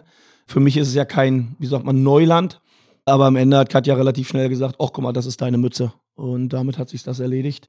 Wir beide da aber relativ, ja, uns relativ schnell einig waren, das könnte, die Mütze könnte es bringen. Hast du dich da ein bisschen äh, von Eric Cantona inspirieren lassen? Du hast ja früher als Spieler seinetwegen den Kragen hinten hochgestellt. Er trägt auch diese Schiebermützen sehr gerne. Oh, das wusste ich zum Beispiel gar nicht. Das habe ich zum Beispiel gar nicht. Aber das ist ja nicht so, dass ich jetzt jemanden suche. Eigentlich versuche ich mein eigenes Ding durchzuziehen und versuche mir da schon meine eigenen, wie soll ich sagen, Sachen hinzubiegen, ohne dass da jedes Mal jemand sein muss. Das wusste ich zum Beispiel gar nicht, dass er gerne die Mützen trägt. Und die trage ich jetzt aber auch. Ich habe ewig lange Basecap getragen. Und da muss man sagen, hat man in Paderborn einen sehr, sehr schönen Laden, der diese Mützen auch anbietet. Und Mach ruhig Schleichwerbung. Also Rolex hast du schon erwähnt, was ist es jetzt? ja, alles gut, aber das ist schon mal, machen ihre Hüte noch selbst und ihre Mützen selbst noch und äh, haben dann halt auch von der Qualität her sehr, sehr gute. Und da habe ich mir dann, ich glaube mittlerweile habe ich, oh, ich weiß gar nicht, ob ich sechs, sieben Schiebermützen schon habe, verschiedene, in kariert, in grau, in, in dicker, in äh, sogar winterfest, also Leder jetzt, also gibt viele und äh, ich trage sie gern. Die kommt jetzt aus dem FC-Fanshop. Ja. Hat die einen besonderen Namen? Nö, die hat keinen besonderen Namen. Das, was hier besonders ist, dass ich die damals geschenkt gekriegt habe äh, von unserer Marketingabteilung und dass man die 72 da eingestickt hat. Also nicht mehr aufgedruckt, sondern eingestickt. Davon habe ich mehrere Mützen gekriegt. Und das finde ich schon ist was Besonderes. Also das ist schon ein bisschen mehr Arbeit, als einfach nur da eine Nummer rauf machen. Und äh, deswegen hat die Mütze auch einen besonderen Stellenwert und deswegen ist diese Mütze, glaube ich, gerade die ich jetzt auf dem Kopf habe, glaube ich, eine, die ich auch behalten werde und irgendwann nicht verschenken werde. Irgendwann kommen noch zwei, drei Mützen dazu, hoffe ich, wenn die dann wieder lieferbar sind und dann wird die eine oder andere auch mal verschenkt oder vielleicht auch mal für, einen- für einen guten Zweck versteigert. Aber die, die ich im Moment auf dem Kopf habe, also meine erste, da gehe ich fest von aus, dass ich die behalte. Du bist ja ein positiver Mensch, ein friedlicher Mensch. Du könntest sie natürlich Helm des Friedens nennen. Ja. Kurz Friedhelm. Ja, alles gut, jetzt wird es ein bisschen wild. Ja, die hat einfach keinen Namen, geht auch ohne Name. Und Helm, was sagtest du gerade? Helm, Helm des Friedens? Ja, Friedhelm. Ja, alles klar. Genau. Friedhelm, entschuldige bitte, der junge Mann braucht eine Pause hier vor mir. Definitiv. Und der Witz war schlecht. Ja, auch dazu muss man stehen. Und die Fragen, Werden schlechter oder besser? die werden, gehen jetzt etwas tiefer. Okay. Und zwar gehen sie ein paar Millimeter tiefer als eine Mütze. Mhm. Das Thema Haare. Und jetzt weiß ich, ich habe natürlich deinen Blick gerade gesehen und es ist so ein bisschen wie eine gelbe Karte für mich, ne? Schlechter Witz und boah, der braucht eine Pause. Von daher gönne ich mir jetzt auch mal eine Pause und wir hören die Frage von Anthony Modest. Hey Trainer, Toni Modest hier. Ich habe eine kurze Frage. Wann fahren wir zum Friseur, damit wir eine geile Frisur machen kann? Und keine Sorge, ich zahle gerne. Halt's Maul. Also erstens habe ich eine geile Frisur, ja, auch wenn man es nicht sieht. Ja, und zweitens muss man sagen, schönen Menschen entstellt nichts. Ja, und ich komme dann eher über den Charakter. Und äh, ich finde es immer lustig, dass über meine Haare und über meine Frisur, ich würde mal nicht mal sagen, dass ich eine Frisur habe, sondern bei mir liegen die Haare immer gleich gut. Ja, und da bin ich immer sehr froh, dass Geschmäcker verschieden sind. Aber ich muss natürlich sagen, erstens gehe ich nicht gerne zum Friseur, weil ich das, das ist so, ich will nicht sagen Zeitverschwendung, aber das ist nicht das, was ich gerne mache. Und ich war ja bei dem einen oder anderen Friseur und die haben dann bei meinem Gesichtsausdruck eher Angst gehabt, dass ich ihn gleich vom Stuhl springe, obwohl ich einfach das Gefühl hatte, ich war sehr freundlich. Ich konnte nur halt nicht lächeln und bin auch sehr, sehr ruhig. Und deswegen bin ich froh, meine Tochter macht ja die Ausbildung, hat die Ausbildung als Friseurin ja beendet und macht jetzt ihren Meister gerade. Und die traut sich ja ab und zu mal an die Haare ran. Und ja, da würde ich dann aber auch in der einen oder anderen Situation eher gezwungen, ja, genötigt, mich dahin zu setzen, dass die Haare abkommen. Freust du dich jetzt schon auf das Wiedersehen mit Anthony Modest nach dieser Frage? Ach, ich sitze ja am längeren Hebel. Ich freue mich auf jeden Fall. Könnte es sein, dass er jetzt am Wochenende da mal ein bisschen neben dir auf der Bank sitzt, um sich das mal aus der Nähe anzuschauen? Nein, nein, nein, nein, nein, nein, nein. Toni kann ja auch nicht alles wissen. Der ist ja auch noch jung. Ja, Frisur und Frisur ist ja ein Unterschied. Und das Schöne bei Toni ist ja auch, dass er weniger mit seinen Haaren machen muss als manche andere Spieler. Die liegen ja auch immer gleich kurz, gleich gut. Und ihn verstellt ja auch seine Frisur nichts. Jetzt merken wir, die Stimmung ist locker beim FC. Der Stürmer scherzt mit dem Trainer. Es läuft bei euch. Was ist drin in dieser Saison? Tja, das ist immer die Frage. Also Köln ist ja wirklich dann auch, ähm, wie soll ich sagen, ein Verein, der zwischen wir erreichen alles und wir erreichen nichts. Äh, viel mehr dazwischen gibt es ja nicht. Viel wichtiger finde ich im Moment, dass wir in dieser kurzen Zeit gezeigt haben, dass wir richtig guten Fußball spielen können, eine richtig gute Idee haben. Und jetzt geht es einfach dabei, dann das, dieses Ganze weiterzuentwickeln. Und dann gibt es jetzt für mich nicht, dass du, ich sag mal, Zwölfter, ich habe ja gesagt, Ziel Zwölfter soll, sollte drin sein. Und das heißt ja nicht, dass man ab zwölf aufhört. Das heißt ja auch nicht, dass gleich alles schlecht ist, wenn du 13. wirst. Das heißt auch nicht, dass alles gut ist, wenn du Zehnter wirst. Ich glaube einfach, dass dieser Verein einfach mehr kann als das, was er über Jahre jetzt gemacht hat. Und das dann hinzubekommen und zu beweisen, dass das geht, das ist der Weg. Und das versuchen wir. Und deswegen geht es mir jetzt gar nicht darum zu sagen, es könnte das und das drin sein. Nur weil du jetzt Sechster bist, heißt nicht, dass du Sechster wirst. Aber das heißt auch nicht, dass du 13. werden musst. So. Und äh, ich finde, dass die Jungs einen guten Job machen. Jedes Spiel in der Bundesliga, ja, und das ist wirklich eine Phrase, ist dann halt auch schwer. Das ist einfach so. Und du kannst gegen jeden Gegner in der Bundesliga gewinnen und verlieren. So, und für uns ist doch erstmal schön, und das Gefühl kriege ich in Köln mittlerweile, dass die Leute das Gefühl haben, dass egal gegen wen wir spielen oder wo wir hinfahren oder weiß ich was, die Jungs das Gefühl haben, dass wir einfach das Spiel gewinnen können. Und das ist doch, finde ich, schon ein kleiner Schritt von dem, was über einen langen Zeitraum hier war, weil ich glaube, da war das oft so, dass man nach München gefahren ist, nach, äh, gegen Leipzig angefangen hat oder gegen Frankfurt in Frankfurt. Da wurde dann eher darüber gesprochen und sagen, okay, kommt man mit einem guten Ergebnis. Ich glaube, mittlerweile sind die Leute alle dabei und sagen, nee, wir können wirklich in Hoffenheim gewinnen, wir können vielleicht sogar in Dortmund gewinnen, vielleicht verlieren wir auch. So, wir können gegen Leverkusen, ja, was ja für viele ein sehr, sehr wichtiges Spiel ist aufgrund der, der Nähe, ja, das Derby. Ich glaube schon, dass das für die Leute schon wichtig ist, dass sie erkennen, wir können dann vielleicht auch in der einen oder anderen Situation mal ein Spiel gewinnen, was wir vorher uns vielleicht gar nicht zugetraut haben. Und das ist doch viel schöner. Und der Weg, den wollen wir weitergehen und dann gucken wir wirklich mal am Ende, was rauskommt. Jetzt bist du, das hast du selber betont, jemand, der Ziele erreichen möchte, der etwas entwickeln möchte, der das Positive betonen möchte. Täusche ich mich oder willst du mit dem FC nach Europa, willst du international spielen? Nee, zumindest uns jetzt nicht. Also ich stelle mich hier nicht hin und sage, ich will mit dem FC jetzt international spielen. Was ich jetzt möchte ist, und das sage ich ja auch, ich möchte diesen Verein entwickeln. Und da gibt es ganz, ganz viele Kleinigkeiten, die einfach, wo ich einfach glaube, dass der Verein eben noch nicht so weit ist, wie er sein könnte. Ob es der Ausbau ist des Geisbockheim ist, ob es die Trainingsplätze gerade für den Nachwuchs sind, ob es in der einen oder anderen Situation der Platz ist, den wir haben in der Kabine und so weiter und so fort. Da gibt es ganz, ganz viele Sachen. Das ist ja alles da. Die Ideen sind da, die Gedanken sind da, die kommen ja nicht, weil ich jetzt hier bin. Und ich würde gerne einer von denen sein, die das einfach mit begleiten und vielleicht auch mit nach vorne schieben, dass sich der Verein nicht nur tabellarisch in der Bundesliga etabliert oder jetzt mal Zehnter wird oder mal Achter wird, sondern viele Vereine ganz in unserer Nähe, ob es Leverkusen ist, ob es Gladbach ist, haben uns ja bewiesen, dass du in der anderen Infrastruktur, dass du was verbessern kannst, verbessern musst, dass du eine andere Infrastruktur brauchst, um wirklich dann vielleicht auch höhere Ziele anzugehen. Und Spitzensport, Spitzenfußball wird oft nur an Kleinigkeiten oder mit Kleinigkeiten entschieden. Ist der Spieler gesund? Haben wir mehr Möglichkeiten äh, in der Regeneration oder weiß ich was? Das täuscht manchmal. Und wenn du die nicht hast und auf lange Sicht dann in diesen Situationen dann von anderen Vereinen abgehangen wirst, dann musst du dich nicht wundern, dass sich vielleicht mal ein Spieler eben nicht für den FC entscheidet, sondern vielleicht woanders hingeht. Und da müssen wir doch gegenwirken. Und da müssen wir doch gucken, dass wir jetzt langsam mal hier ein paar Sachen auf die Beine stellen, die eigentlich schon vor zehn Jahren hätten hier sein müssen. Du hast kürzlich gesagt, dass du in Paderborn potenziellen Neuzugängen erst das Trainingsgelände gezeigt hast und dann das Gespräch geführt hast. Ja. Und hier ist es genau andersrum. Ja. Weil die Trainingsmöglichkeiten so schlecht sind.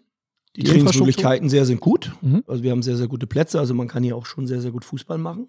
Aber das, was mittlerweile im modernen Fußball dazugehört, ist ja auch eine Infrastruktur, sind vernünftige Krafträume, sind Krafträume zum Beispiel mit Licht und frischem Sauerstoff.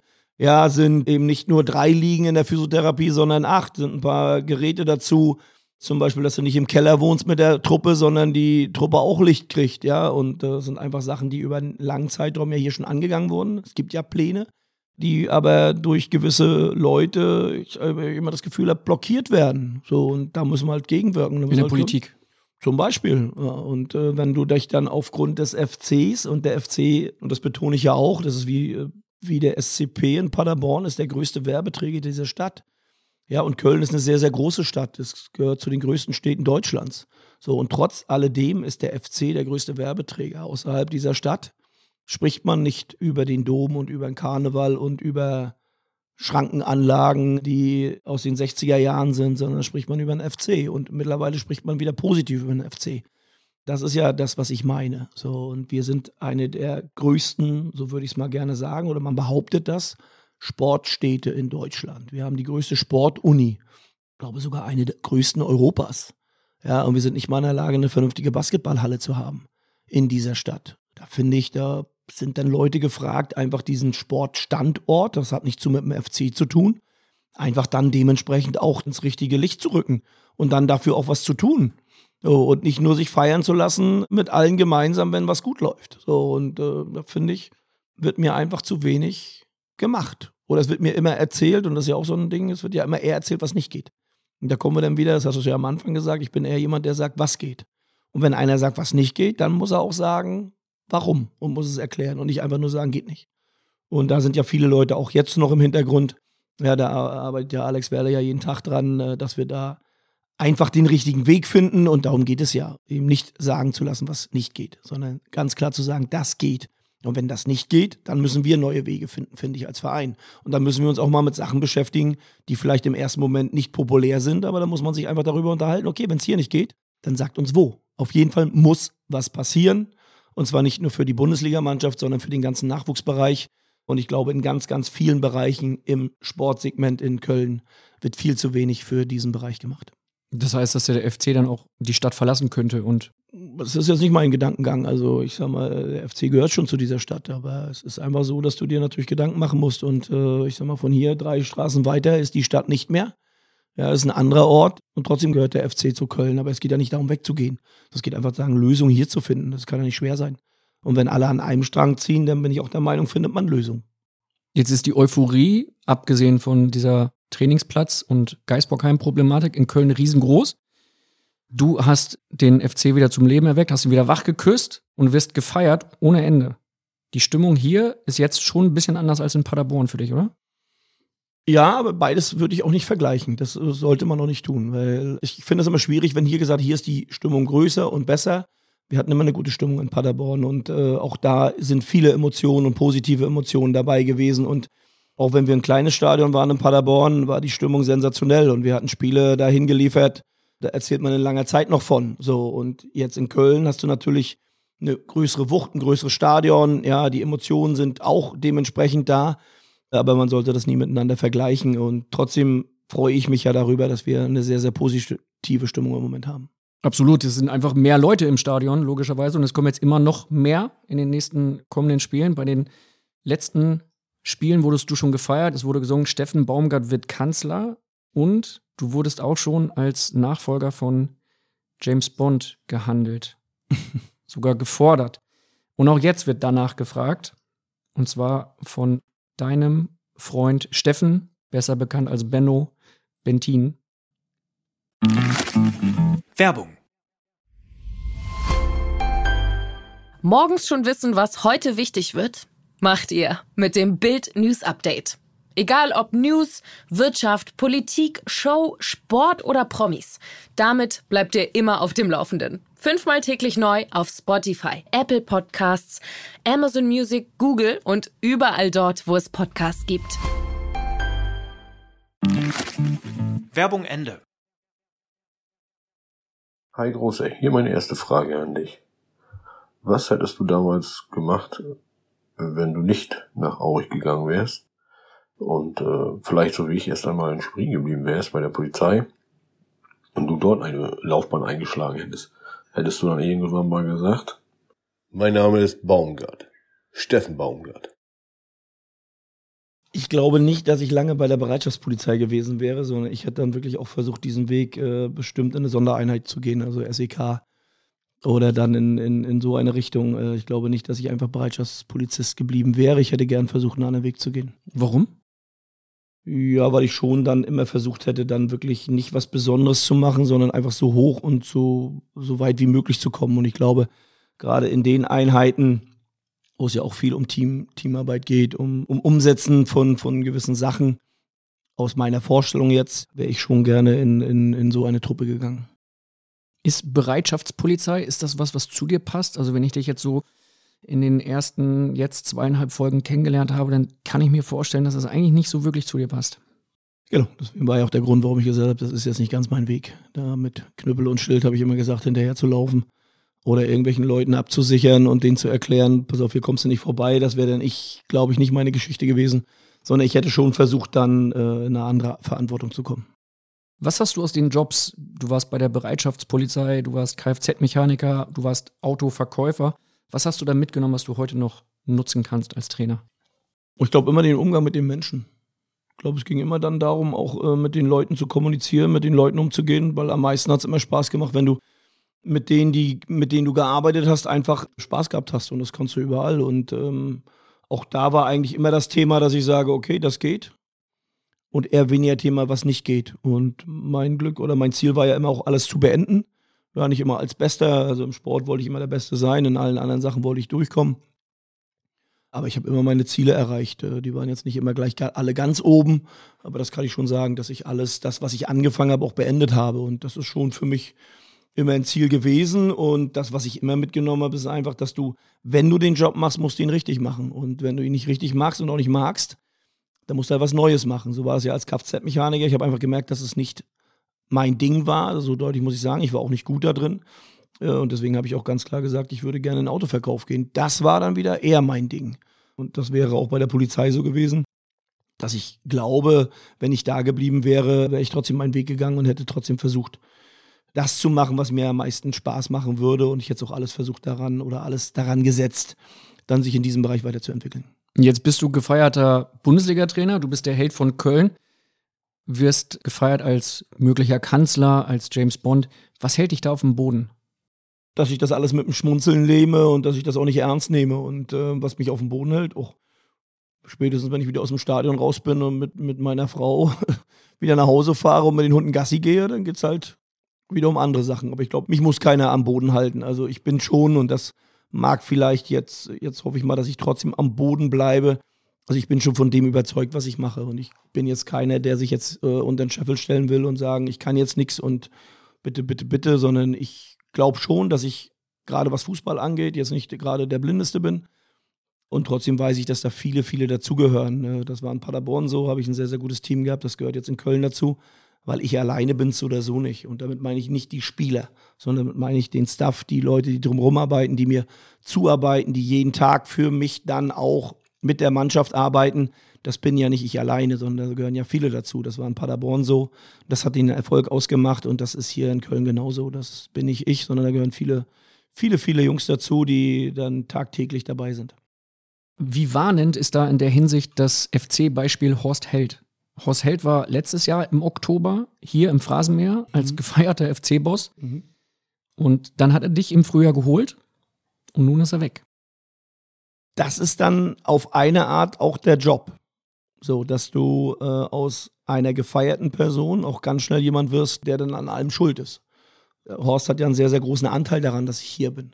Das muss man ja deutlich sagen. Äh, und äh, auch da wird er nicht alleine gewesen sein, sondern wird der ein oder andere auch noch seinen Anteil daran haben. Also äh, ich hätte gerne mit ihm gearbeitet, das habe ich auch immer betont. Und ich fand die, die Art und Weise und wie das denn auch passiert ist, ist ja oft im Fußball so, dass wir da es über einen langen Zeitraum nicht nur hier selten gelernt haben, da mit Leuten dann dementsprechend auch umzugehen, äh, respektvoll umzugehen. Manchmal hat man immer eher das Gefühl, das sind Bauchentscheidungen, das sind Entscheidungen, die jetzt in dem Moment passieren. Und ähm, aber in unserem Job passieren halt solche Entscheidungen. Da wirst du als Manager, als sportlicher Leiter äh, beurlaubt und du wirst noch schneller als Trainer beurlaubt, wenn einer das Gefühl hat, du bist nicht mehr der Richtige. Also ich glaube jetzt, wenn wir die dritte Liga gucken, wenn wir die zweite Liga gucken, da gab es schon den einen oder anderen Trainerwechsel, dann sehen wir trotzdem, dass es relativ schnell geht. Und als Trainer musst du genau, das ist ja auch das, was ich glaube, einfach, du musst einfach wissen, dass das passiert.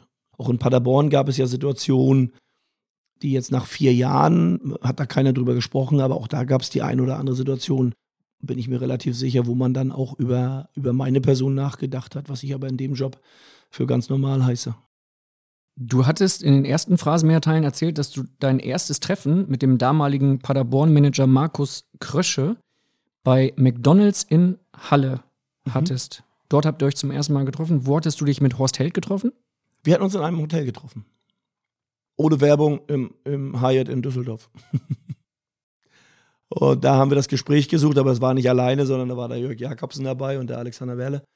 Und auf meiner Seite waren dann aber auch der René und Frank Lieberam dabei, die mich dann auch in der Arbeit unterstützen, beratend. Und da haben wir uns zu sechs getroffen und haben uns mal über die ganze Problematik unterhalten. Wie und wo hast du dann von seinem Rauswurf erfahren? Äh, von ihm persönlich. Er hat dich angerufen.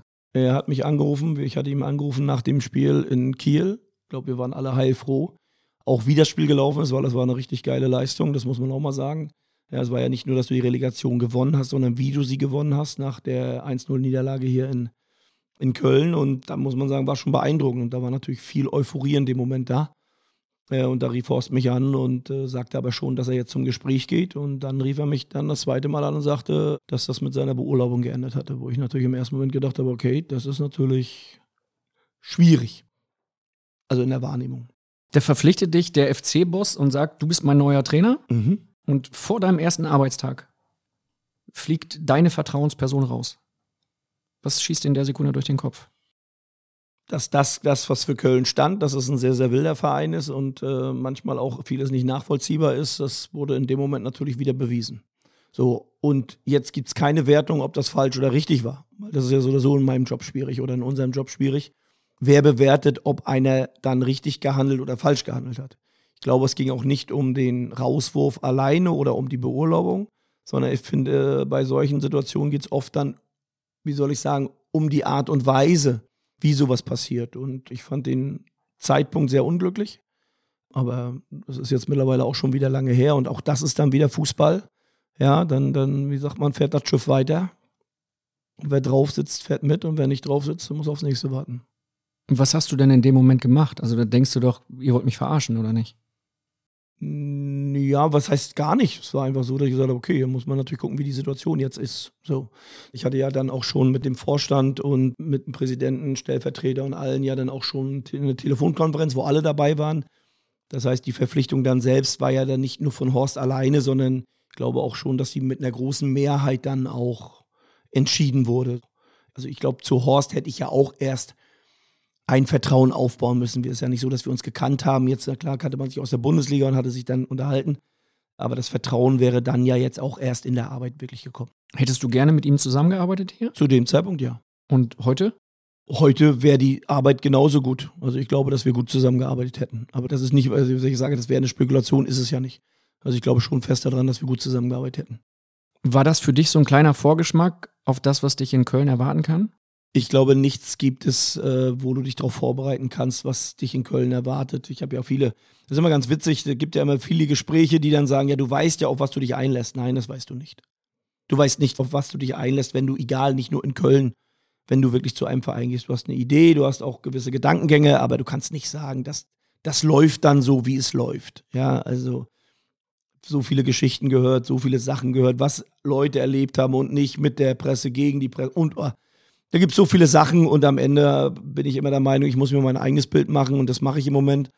Und das ist im Moment sehr positiv äh, in allem, auch in der Zusammenarbeit mit allen Pressevertretern. Also da gibt es jetzt nicht den besser oder den schlechter. Was natürlich auch mir bewusst ist, ist natürlich viel, dass es viel mit der Euphorie zusammenhängt. So. Und trotzdem glaube ich auch, dass man im Positiven wie im Negativen immer sehr, sehr respektvoll miteinander umgehen kann. Und wenn man nicht krampfhaft versucht, irgendwelche Geschichten zu machen und zu erfinden, äh, dann kann es auch länger gut werden. Jetzt hören wir dich alle sprechen und kennen dich aus den ersten beiden Phrasen mehr Folgen. Du bist ein extrem cooler, abgezockter, bodenständiger, sympathischer Trainer. Und ich habe mir die erste Pressekonferenz angeschaut von dir in Köln und hatte den Eindruck, warst du da ein bisschen nervös bei der ersten Pressekonferenz? Ja, wäre das schlimm? Also, nee, überhaupt ja, nicht. also nochmal, das ist ja überhaupt für mich die größte, also ist ja für mich eine große Herausforderung. Also ich, mal, ich war noch nie Trainer, ich habe noch nie als Spieler oder als Trainer in so einem Verein gearbeitet, nicht mal als Bundesligaspieler habe ich in so einer, in so einem großen Verein gearbeitet. Da halte ich das für ganz normal, dass ich da vielleicht auch eine gewisse Unruhe habe oder dass ich da aufgeregt bin. Also es wäre ja schlimmer, wenn ich das schon, wie soll ich sagen, wie so ein alter, abgezockter Hase dahin kriege. Ich glaube, das wäre ein bisschen früh. Nur ich selbst fand das jetzt nicht so, dass ich jetzt so unruhig und so, so nervös wirkte, aber grundsätzlich ist es schon so, dass ich finde, da gehört eine gewisse Aufregung auch dazu. Weil Köln ja auch, und deshalb frage ich, so eine Medienstadt ist, in der es schon mal rund um den FC sehr hoch hergehen kann, ne? Nee, ich glaube, das würde mir bei jeder anderen Pressekonferenz auch passiert sein. Ja? Also ja, ich glaube, das hat nichts mit dem FC zu tun, sondern ich glaube, es hat was mit der Größe und mit der Aufgabe zu tun und auch mit der, und dann kommt wieder Köln mit der absoluten Präsenz. Also das ist schon nochmal ein Riesenunterschied. Zu allen, ich glaube, zu dem einen oder anderen Bundesligisten auch. Kannst du dich in Köln genauso verhalten wie in Paderborn? Also ich muss ganz ehrlich sagen, ich bin jetzt äh, relativ wenig in der Innenstadt. Also ich halte mich dann wirklich da auf, wo wir wohnen. Wenn ich dann in die Stadt gehe oder mal in die Stadt fahre, um dann wirklich auch was zu machen, dann ist das eher woanders. Wie ist es vom medialen Echo her? Wenn du hier etwas sagst, dann ist es natürlich irgendwo schon eine andere Hausnummer als in Paderborn, oder? Ja, das ist ja das, was wir gerade machen. Wenn das Ding ausgestrahlt wird, dann kann dir passieren, dass aus dem einen oder anderen Satz halt eine Schlagzeile wird, obwohl das gar nicht geplant war oder gemacht oder gemeint war. Äh, und das, was auffällig ist, ist ja das, was ich, was hier als Schlagzeile kommt, habe ich ja auch schon in Paderborn erzählt. Das ist ja nicht so, dass ich ständig neue Sätze erfinde oder was Neues mache oder weiß ich was. Da gibt es immer Sachen, die habe ich in, also wenn ich meine Jungs anzähle und sage, wir haben schon Punkte liegen lassen, weil wir eben die Tore nicht machen, obwohl wir gute Tore haben. Dieses Gespräch gab es in Paderborn genauso, nur da hat es keiner gehört und da hat es auch keinen interessiert. Und hier wird eine Schlagzeile draus. Das ist einfach der große Unterschied. Wie verfolgst du das denn? Gar nicht. Ich kriege ja jeden Tag den Pressespiegel und dann gucke ich rein und äh, meistens lese ich ihn noch gar nicht. Ja, weil es auch zu viel wird. Du hast zuletzt mit dem FC den ersten Titel gewonnen. Wurde auch gefeiert in den Medien. Ja, ja. Du bist Stadtmeister geworden. Ja, toll. Bei einem Blitzturnier mit Viktoria und Fortuna. Mhm. Und es war ein Zuschauer dabei, nennen wir ihn mal Zuschauer, der extrem viel rumkrakeelt hat. Mhm. So wurde mir berichtet. Mhm. Der hat dich aufgeregt, ne? Ja, weil ich finde auch, äh, wir reden ja immer davon, ja, wir können ja immer davon reden, Zuschauer bezahlen Geld, also dürfen sie, dürfen sie ihrem emotionenfreien Lauf machen. Davon bin ich schon weit weg. Warum dürfen die nicht respektvoll mit uns umgehen? Und wenn du einen hast, der da ständig rumnölt und rumnörgelt und ich sag mal ganz deutlich irgendeinen Scheiß erzählt, dann kann ich mich auch schon mal umdrehen und würde am liebsten sagen, jetzt halt einfach mal und geh. Wenn dir irgendwas nicht passt, dann geh einfach, weil ich finde das schon dann auch oft respektlos. Und mittlerweile ist es ja so, dass der Respekt, der von, der teilweise dann von, von, von oben nach unten geht, da müssen sich einige schon hinterfragen mittlerweile, finde ich. Und da geht es nicht nur darum, um uns Fußballer, sondern geht es auch darum, das Stadion und dafür bezahlen bedeutet nicht, dass du, ich sag mal, deine Kinderstube verlierst und dass du glaubst, dass du dir alles erlauben darfst. Und ich finde, da sollten wir uns auch mal dann irgendwann mal wehren und sagen, pass auf, wenn dir irgendwas hier nicht gefällt, du kannst jederzeit gehen. Und ich würde gern dem einen oder anderen sagen, der sich auch als diesen Fan sieht, pass auf, tu mir einen Gefallen, mach mal die Augen zu und denke drüber nach, wenn du heute nicht im Stadion wärst. Was wäre anders? Würden wir dich vermissen? Wenn das nämlich nicht so ist, dann sei doch einfach da, hab Spaß, genieße das, ärger dich meinetwegen, aber bleib sachlich, bleib vernünftig, bleib meinetwegen auch emotional, aber fang nicht an unter der Gürtellinie. Und mittlerweile ist es ja gang und gäbe, dass wir ja unter die Gürtellinie gehen. Und da muss ich ganz ehrlich sagen, da bin ich weit von weg, dass ich das zulasse, dass da Leute in einer Art und Weise über Fußballer reden und über die Spieler reden, wo ich dann denke, also passt auf, Leute, das ist hier nicht einseitig. Ne? Und es wird mir auch zu oft so dargestellt, als wenn wir uns das alles gefallen lassen müssen. Und da bin ich ganz weit weg von. Wie kurz warst du davor, dass du ihm die Meinung geigst? Ich hatte mich dann schon umgedreht und hatte dann schon mal kurz hochgeguckt. Und äh, habe auch zu meinen Jungs gesagt, ich sage, also einmal noch und ich gehe gleich hoch. Hätte ich aber nicht gemacht und äh, alles gut, er wurde ja dann ruhig.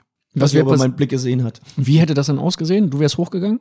Nee, ich, ich sage, ich wäre ja nicht hochgegangen. Ja, manchmal redet man ja eher, was man macht und macht es nicht immer gleich. Also um Gottes Willen. Aber wenn ich dann wirklich hochgegangen wäre, hätte ich ihn gefragt, was er für ein Problem hat.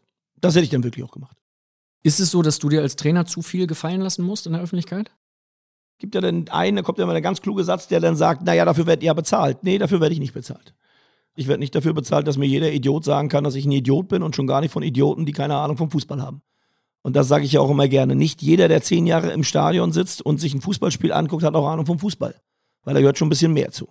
Ja, und ich finde, da sollten wir schon immer gucken, dass wir die Kirche im Dorf lassen und dass wir auch dann immer wieder versuchen, auch eine gewisse Art von Respekt haben. Und das heißt nicht weniger Emotionen, das heißt nicht, dass man sich ärgert über Situationen, die einem äh, nicht gefallen und man kann auch jubeln, wenn die Situationen gefallen. Und das bedeutet auch nicht, dass du, wenn du auswärts bist, dass dir jeder Blumen schenken soll. Um Gottes Willen. Will ich gar keinem verbieten. Aber mittlerweile haben wir schon eine, eine Kultur in Stadien gekriegt, wo es eigentlich eher darum geht, die Leute fertig zu machen und die Leute kaputt zu machen und zu beleidigen und sowas alles. Und da muss ich sagen, also da bin ich, bin ich weit von weg, das zu akzeptieren. Ist das nur ein Fußballproblem oder ist das ein gesellschaftliches Problem? Naja, der Fußball spiegelt ja die Gesellschaft wieder und umgekehrt. Und wir haben ja viele Menschen, die ja eher aus dem Hintergrund agieren und dann posten, Sachen posten, irgendwelche Sachen reinbringen, die eher beleidigend sind, weil keiner rausfinden kann, wer sie sind und weiß ich was alles. Also das ist ja kein gesellschaftliches Problem, sondern das ist ja ein Problem, dass wir sagen, wir haben ja Medien, wo du halt nicht jeden gleich, ich sag mal, bekommst bei Meinungen, die verbreitet werden oder Social Media meinst du jetzt? Zum Beispiel, Zum Beispiel. so und das ist dann kein gesellschaftliches Problem, sondern es ist dann halt ein Problem, dass viele eben halt aus dem Hintergrund oder aus dem Schatten agieren. Äh, und wenn du sie die dann anguckst, dann sind das meistens die einsamsten Menschen, die man kennt. Ist das so ein Stimmungsproblem in der Bundesliga, was du ausmachst, oder so ein Respektsproblem?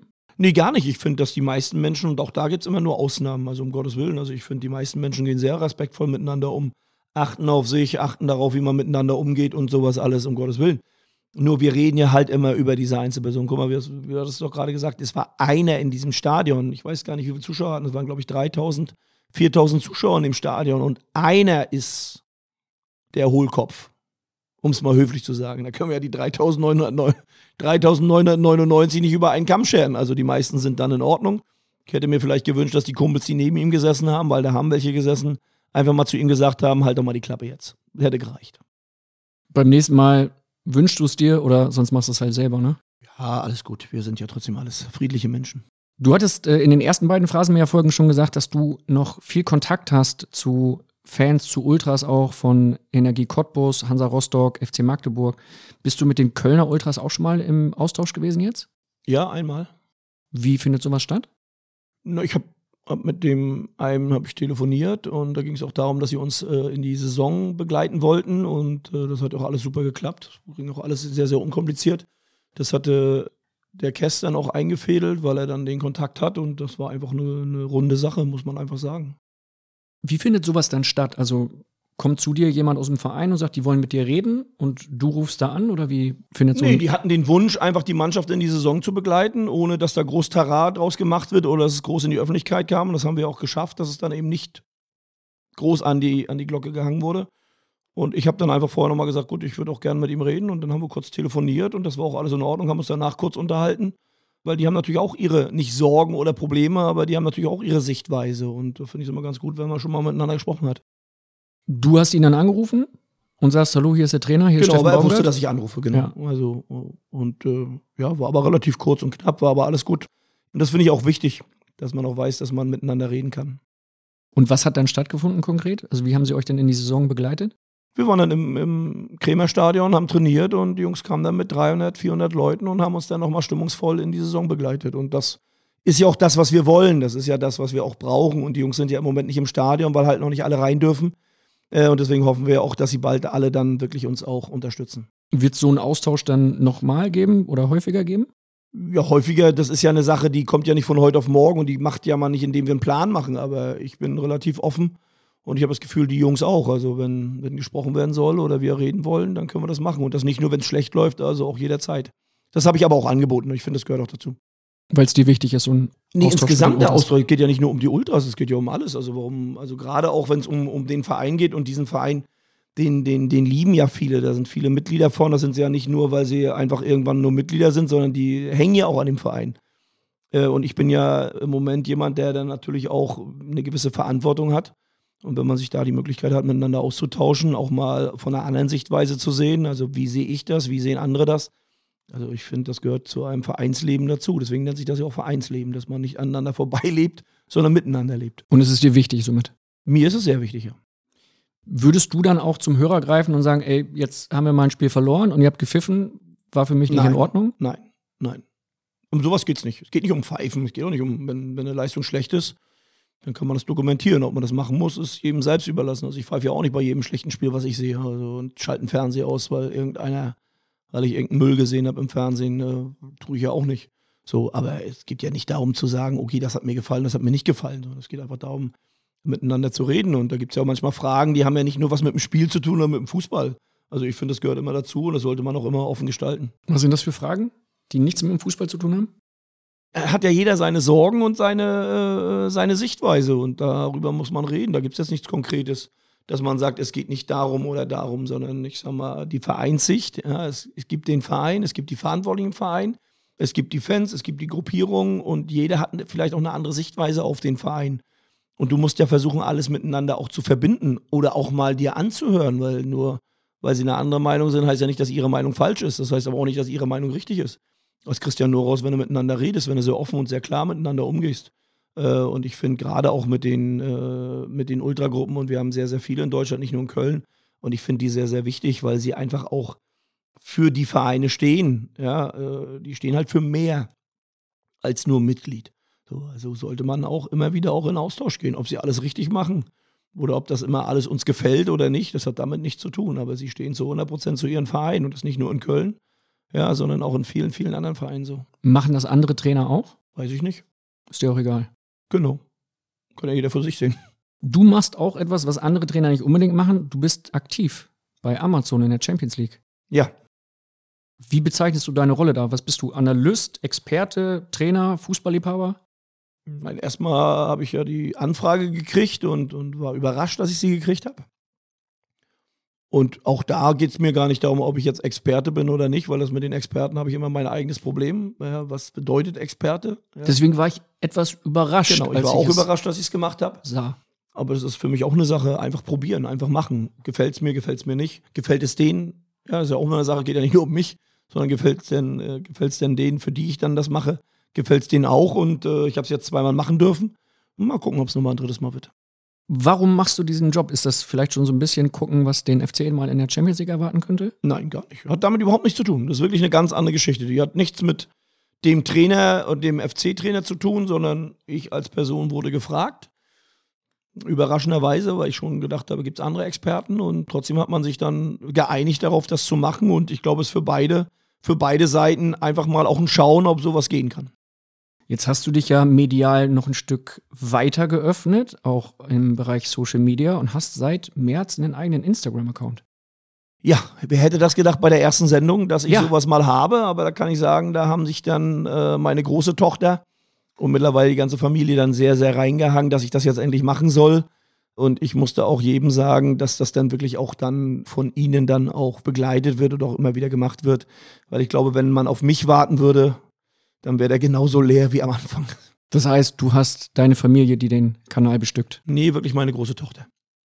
Die macht's am meisten, die ist da auch wirklich hinterher und ich bin da der eher, der mal ab und zu mal abnickt und sagt, ja, können wir so machen oder nicht. Aber ich bin jetzt auch nicht da groß unterwegs oder guck mir dadurch andere Sachen an oder weiß ich was. Also du schaust jetzt nicht, was deine Spieler so im Bereich Social Media machen? Nein, nicht mal annähernd. Ich wüsste gar nicht, wie das geht. Meine ich wirklich so, ich weiß gar nicht, wie das geht. Also ich könnte jetzt eine Seite aufrufen, aber das tue ich alles nicht. Marc van Bommel war im Phrasenmeer und hat darüber gesprochen, wie er mit seinen Spielern kommuniziert. Mhm. Unter anderem per WhatsApp. Ja, das tue ich auch. Und er verschickt dann auch schon mal so kleine rote Herzchen. Ja, nee, an meine Spieler nicht.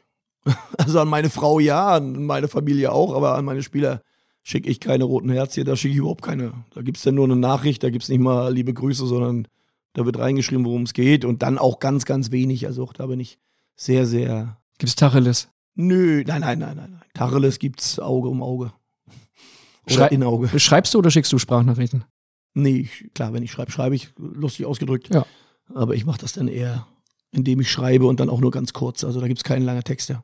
Kleine Nachricht an Toni Modest. Freundchen, wir reden heute Nö. noch. Nein, nein, sowas nicht. Das mache ich immer. Was war das für eine Frage? Wer hält, das nicht. Wer hält dich in Sachen Technik so auf dem Laufenden? Macht es deine Familie, deine Tochter, deine Töchter? Gibt nichts auf dem Laufenden halten, weil ich es nicht kann und ich mich damit auch nicht beschäftige. Das heißt, ich bin jetzt nicht derjenige, den das, also den Computer kriege ich an, ja, aber ich bin da wirklich einer von denen, die dann wirklich auch sagen, also alles andere wird dann schon viel. Wenn du aus dem Bus steigst vor Bundesligaspielen, sieht man dich mit modernen AirPods rumlaufen. Also ein bisschen technikaffin bist du ja schon, ne? Ja, weil da meine Musik drauf ist, aber jetzt nicht. Das ist ja also AirPods im, im Ohr zu haben und die anzukriegen, also das sollte schon mal hinkriegen. Also meistens sind die ja mittlerweile so gut, dass du, wenn die Musik anläuft und die Dinger im Ohr hast, dann gehen sie schon von alleine an. Was hörst du vorm Spiel? Alles. Alles. Meistens Rammstein. Äh, die höre ich sehr gerne, bevor ich rausgehe. Ähm, aber auch Ina Müller, Howard Carpendale, alle gehören dazu. Also es gibt da kein festes Ritual, dass es jetzt die und die Musik ist. Du hast nicht den einen Song kurz vorher. Nein, überhaupt nicht. Und Rammstein ist aber schon dann für so eine äh, Kabinenansprache dann schon. Nee, gar nicht. Nee, nee, nee, nee, nee. Das ist für mich im Bus. Das ist dann aber beruhigend. Das ist so dieses, jetzt geht's ins Spiel los, jetzt geht's los. Also das ist jetzt nicht, da geht's nicht darum, dass ich da hochgepusht werden muss, sondern das ist für mich schon, damit komme ich in den richtigen Modus rein. Und wie kommst du aus diesem Modus wieder raus, wenn du dann mal runterkommen möchtest, wenn du mal entspannen möchtest? Du hattest vorhin schon gesagt. Ich komme mit Rammstein runter. Also Ja? das ist, ja, ja, das geht nicht darum, dass mich muss keiner aufpushen, sondern es geht eher darum, dass es meine Musik ist und die brauche ich dann halt. Aber das kann auch mal in dem Moment auch mal jemand anders sein. Es muss nicht das Laute nur sein, sondern es geht dann äh, in verschiedene Bereiche rein. Aber da gibt es keinen speziell. Und runter komme ich automatisch, wenn der Abpfiff wieder da ist, dann bin ich automatisch relativ schnell wieder runter. Ich komme mit Rammstein runter, ist, glaube ich, auch äh, so eine Überschrift, die man sich nicht ausdenken kann, ne? Naja, es geht ja nicht nur um, Wenn es geht ja nicht nur um die laute Musik, Rammstein. sondern es geht ja oft auch um Texte, es geht auch ab und zu mal sich damit auseinanderzusetzen, aber es ist jetzt nicht so, dass du mich dazu, also dass ich dadurch aufgepusht werde oder so, also das bin ich schon von alleine. Steffen, wir kommen langsam zum Abschluss von Folge 3 mit dir. Folge 4 wird es eines Tages dann hoffentlich mit Hermann Gerland geben. Und zum Abschluss von Folge 3 kommen nochmal die Fragen der Fans und heute auch Fragen von Freunden. Und äh, in Teil 1 und 2 hatte ich immer so den Eindruck, der Steffen Baumgart, der erzählt immer die Wahrheit. Der erzählt immer die volle Wahrheit. und jetzt erreicht mich eine Nachricht auf meinem Handy von deinem Kumpel Steffen Benno Bentin. Da habe ich gedacht, hm, darüber haben wir doch eigentlich schon gesprochen, aber irgendwie ist da noch was passiert. Es geht um ein Spiel, Europapokal der Pokalsieger. Ja, alles klar, bin ich mal gespannt. Schwerin gegen Austria Wien. Ja. Rückspiel 0 zu 0 in Wien. Mhm. 3. Oktober 1990. Tag der deutschen Einheit. Das Spiel ist vorbei. Mhm. Alle feiern, Mhm.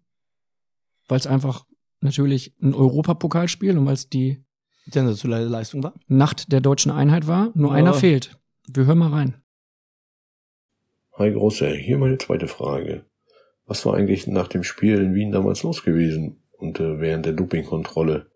Wir alle haben schon gefeiert, haben auf dich gewartet. Du kamst und kamst nicht. Musstest du so viel Bier trinken, dass du den Ausgang nicht mehr gefunden hast vom Horststadion? Ich wünsche dir noch viel Spaß bei dem Podcast und äh, ich hoffe, wir sehen uns bald mal wieder. Beste Grüße, Benno. Ciao.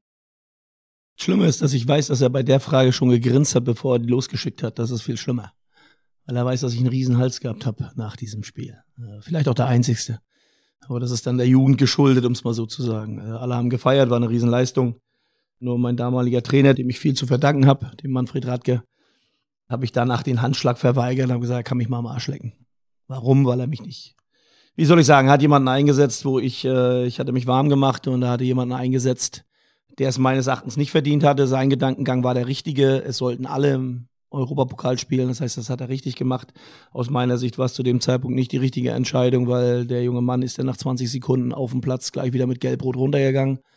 Mit Ähm, Gelb-Rot nach 20 Sekunden? Ja, ja, hat gleich den ersten, kann auch zwei Minuten gewesen sein, aber Wie, wie schafft man das? indem man raufgeht, keine Ahnung von dem Sport hat und irgendjemanden umgrätscht und das ist dann halt Aber das ist eine gelbe Karte. ja, die war schon ein bisschen heftiger, die Geschichte. Das, Okay. war, schon, das war schon nichts Kleines. Auf jeden Fall ging er mit Rot runter. Das hat das Ganze dann natürlich für mich nochmal in eine Richtung gebracht, wo ich gedacht habe, naja, war ich nicht so amused, um es mal höflich auszudrücken. Und deswegen war mir auch nicht nach Feiern und deswegen hat mich auch, glaube ich, dann am Abend kaum einer gesehen. Dann kam die Dopingprobe, die hat es dann nochmal schwerer gemacht. Nee, die ist, ja, die ist ja meistens lustig gewesen noch zu dem Zeitpunkt. Da konnte man ja noch trinken. Das war alles okay, aber insgesamt war ich angepisst. Ein paar Bierchen geschlabbert und dann ins Röhrchen gemacht und ab ins Ich habe nicht so viel Grund gesehen, da zu feiern, um es mal so auszudrücken. Aber wie gesagt, da war ich 18. Also ich glaube, das ist dann heute aus heutiger Sicht hätte ich als Trainer nicht anders entschieden und deswegen man muss auch manchmal dann älter werden, um das ein oder andere zu verstehen. Eine Frage, die aus der Facebook-Gruppe Phrasenmäher kommt, ist, Mhm. wie hätte eigentlich der Trainer Steffen Baumgart auf den Spieler Steffen Baumgart reagiert? Wie wäre er mit ihm umgegangen? Ich glaube, dass die äh, gut miteinander umgegangen wären, weil beide sehr offen gewesen wären und sehr klar. Ich glaube, man hätte sich in der einen oder anderen Situation gezofft. Äh, aber ich glaube auch, dass beide dann immer gewusst haben, es geht um die Sache dann. Aber das ist ja. Also ich glaube schon, dass ich mit mir gut klarkomme. Und auch gekommen wäre. Könnten wir auch wieder auf die Playlist packen des Albums mit Howard Carpendale? Ich glaube schon, dass ich mit mir gut klarkomme. Es gibt eine Frage von jemandem, der hat den Spitznamen Kellogg's. Ja. Und du hast vorhin schon einmal so ein bisschen geschmunzelt, Mhm. als dieser Name fiel. Warum? Kellogg's war der meistgehasste Athletiktrainer meiner Karriere. Und trotzdem habe ich ihn lieben gelernt, was er macht und wie er es macht und heute noch sehr, sehr engen Kontakt zu ihm. Und Kellogg's hat bewiesen dann, dass man mit viel, viel harter Arbeit, äh, und das brauchten wir in Cottbus, weil wir dann doch eher übers Laufen gekommen sind als übers Filigrane. Ja, musste viel erreichen und viele Jungs, die mir mit mir jetzt arbeiten müssen, haben Kellogg's einiges zu verdanken, obwohl sie ihn gar nicht kennen. Und er spielt in seinen zwei Fragen auch so ein bisschen darauf an. Wir hören mal rein. Lieber Baumi, wir hatten ja nun eine sehr, sehr bewegte, intensive gemeinsame Zeit im Profifußball in Cottbus 2004 bis 2007, so ungefähr muss das gewesen sein, mit allen Aufs und Abs und letztlich dem Aufstieg in die erste Liga und dem Klassenerhalt. Also das hat uns schon irgendwie richtig alle zusammen verbunden, zusammengeschweißt und wir waren eine Riesentruppe. Und aus dieser Zeit habe ich mal zwei Fragen, mein lieber Baumi. Du hast ja insgesamt auch viele Trainer erlebt. In Cottbuser Zeit waren es, glaube ich, vier und davor und danach war, waren es auch einige. Was hast du von welchen Trainern so übernommen? Was hat dich geprägt als Trainer? Und was würdest du auf keinen Fall nochmal so machen, wie vielleicht ein Trainer aus der Vergangenheit? Dirk Keller, Spitzname Kellogg's. Also erstmal muss man sagen, du nimmst ja, versuchst ja oder nimmst ja eigentlich automatisch von jedem Trainer was mit. Also es gibt dann schon den einen oder anderen. Ich sag mal, wenn wir jetzt allein die Trainer in Cottbus nehmen, äh, die vier, jetzt muss ich mal gucken, ob ich sie alle zusammenkriege. Ede Geier am Anfang, dann Pet Sander. Und dann habe ich eigentlich nur noch Prasnika im Kopf. Ich bin eigentlich bei drei. Mir fehlt im Moment der vierte, aber ich glaube, es waren trotzdem nur drei. Und wenn wir die drei nehmen, Ede Geier immer klar, direkt, hat das, was er außerhalb des Platzes erzählt hat, auch in der Kabine erzählt. Er hat nichts anderes erzählt. Das, was er vor den Kameras erzählt hat, äh, das hat er dir auch als, als Spieler unter vier Augen gesagt. Der war immer klar, der war deutlich, der hatte seine Idee vom Fußball. Ob mir die immer gefallen hat, ist eine andere Geschichte, aber der war ganz klar und deutlich und das habe ich immer mitgenommen. Pat Sander war eher der ruhigere, der sehr, sehr strukturiert gearbeitet hat und der damit Hossi eher den emotionalen Co-Trainer gehabt. Und deswegen reicht das manchmal gar nicht, auf die zu gehen. Und, und Prasnika war einfach ein Trainer, muss ich ganz ehrlich sagen, mit dem konnte ich gar nichts anfangen. Das hat sich auch relativ schnell rauskristallisiert. Hast du ihm auch gesagt? Er wird ja damals, ja, er ist ja damals installiert worden um, um, und hat Pat Sander abgelöst und dann hieß es ja, er hat den Klassenerhalt geschafft. Bin ich heute noch der Meinung, dass äh, Energie Cottbus mit Pat Sander den Klassenerhalt auch geschafft hätte und mit der Truppe und hat nichts mit Prasnika zu tun gehabt. Und der hat Trainingsmethoden gehabt, die waren sowas von unterirdisch, dass selbst jemand wie ich, der wirklich sehr, sehr gerne Fußball gearbeitet und gemacht hat, dann zur Halbserie gesagt hat, pass auf, das ist hier nicht mehr mein Ding. Das ist also Was waren das für Methoden? Also ich bin schon jemand, der hart trainiert, aber das war sowas von von weit hergeholt, was da an Training los war, was da an Belastung, da gab es keine Belastungssteuerung, da wurde einfach nur drauf gekloppt. In jedem Training irgendeinen Schwachsinn gemacht. Da haben sie, also für mich war es wirklich Schwachsinn, deswegen sage ich es auch so deutlich. Da habe ich schon viel rausgenommen, was du, also das hatte nichts mit hartem Training zu tun, sondern es war einfach Dummsinn. Und äh, deswegen habe ich dann noch relativ schnell auch gemerkt, dass das hier kein Weg mehr ist für mich bin dann auch irgendwann mal gegangen und gesagt, pass auf, wir finden nicht mehr zusammen und bin dann auch aus Cottbus weg und bin dann Richtung Magdeburg gegangen. Aber eins kann ich, und das sage ich auch ganz deutlich, hieß ja denn, dass Prasnika den Klassenerhalt geschafft hätte, mit wir ihn auch geschafft. Das war ein Trainerwechsel, den habe ich zu dem Zeitpunkt auch nicht verstanden und das habe ich auch in meiner Art und Weise und wie ich bin dann auch deutlich gemacht. Jetzt kommt die zweite Frage von Kellogg's. So, und dann, mein lieber Freund, noch eine spezielle Frage jetzt zu meinem Gebiet. Reha Fitnesstraining. Ich meine, ich war ja nicht zimperlich mit meinen Methoden. Ich habe sie alle erstmal selbst ausprobiert. Die stehen auch in keinem Lehrbuch. Was nimmst du noch davon in dein Training auf und was lässt du völlig beiseite? Mein lieber Freund, geh deinen Weg weiter. Ciao.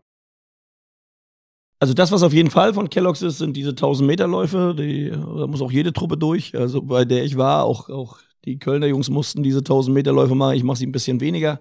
Nicht ganz so wie bei Kellogg's, auch ein bisschen abgewandelt.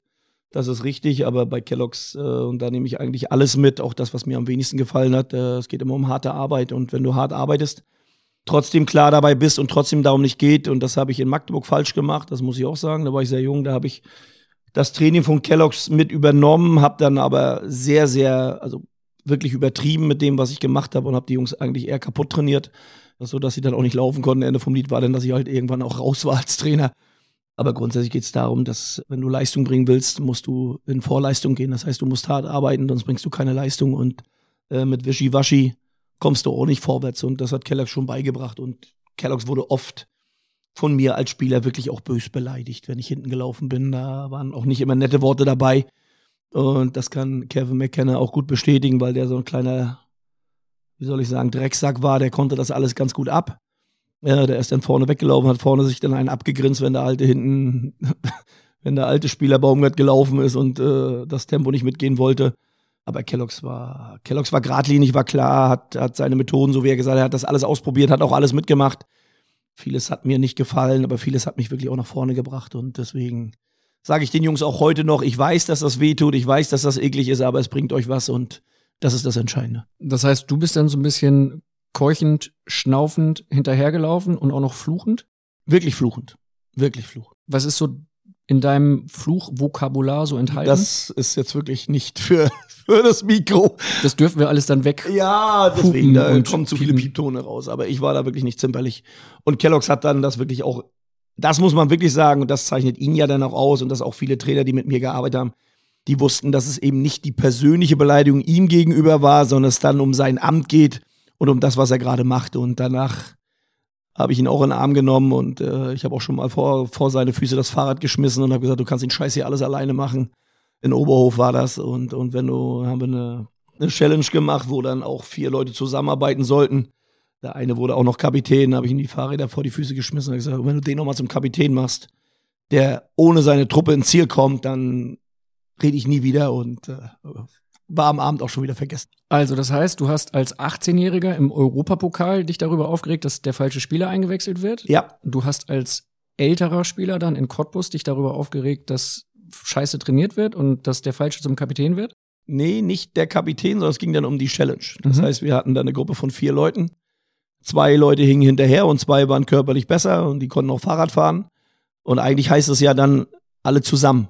So, und die zwei langsamen haben sich durchgekämpft durch die Übung und die zwei vorne sind vorne losgefahren, haben dann am Ziel gewartet, bis die Runde wieder losging und sind wieder gemeinsam los. Und damit habe ich natürlich ein Problem, weil ich erwarte dann von dem, der es besser kann, dass der den, der es nicht so gut kann, einfach hilft. Und das heißt nicht, dass er für ihn Fahrrad fährt, sondern ihn peitscht, macht, tut, alles dafür tut. Und das ist ja auch das, was ich glaube, auch ausmacht. So, und wenn das einer nicht macht, dann hat er die Aufgabe des Kapitäns für mich einfach nicht erfüllt sondern hat dann an sich gedacht, ist eher ins Ziel gekommen, hat natürlich die Leistung gebracht, aber er hat das, was er eigentlich machen sollte als Kapitän, die Mannschaft zusammenhalten, zusammenführen, helfen, machen, hat er nicht gemacht. Und da bin ich schon sehr deutlich bei sowas. Da war ich dann schon in dem Moment stinkig. Aber das hatte nichts mit Kellogg's zu tun, sondern einfach mit der, mit der Situation. Gehe ich recht in der Annahme, dass du in der Zwischenzeit, also zwischen 18 und nahezu Karriereende, dass du da ähnlich getickt hast und dass es ähnlich emotional war bei dir und dass da auch ein paar Trainer vielleicht noch mal ein bisschen was abbekommen haben oder Mitspieler? Ja.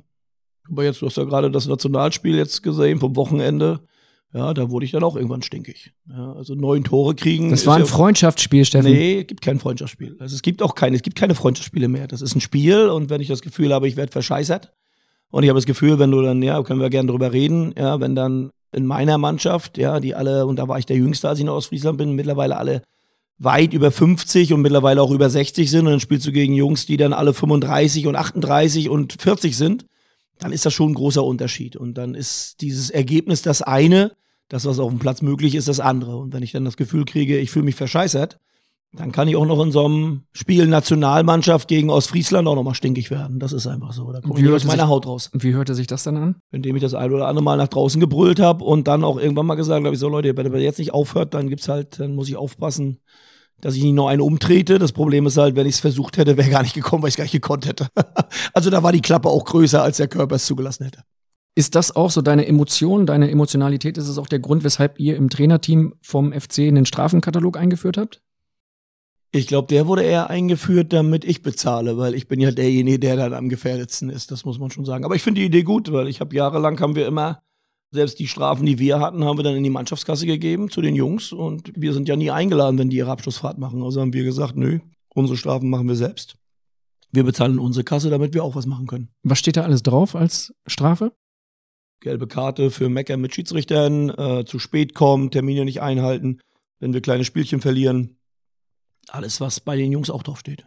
Und dann wird gezahlt in Geld oder in Bier. Ich glaube, bei der gelben Karte ist es ein fast Kölsch. Genau, das ging dann eher darum, dass wir das natürlich nochmal dann auch gebührend feiern, die gelbe Karte, oder traurig sind darüber.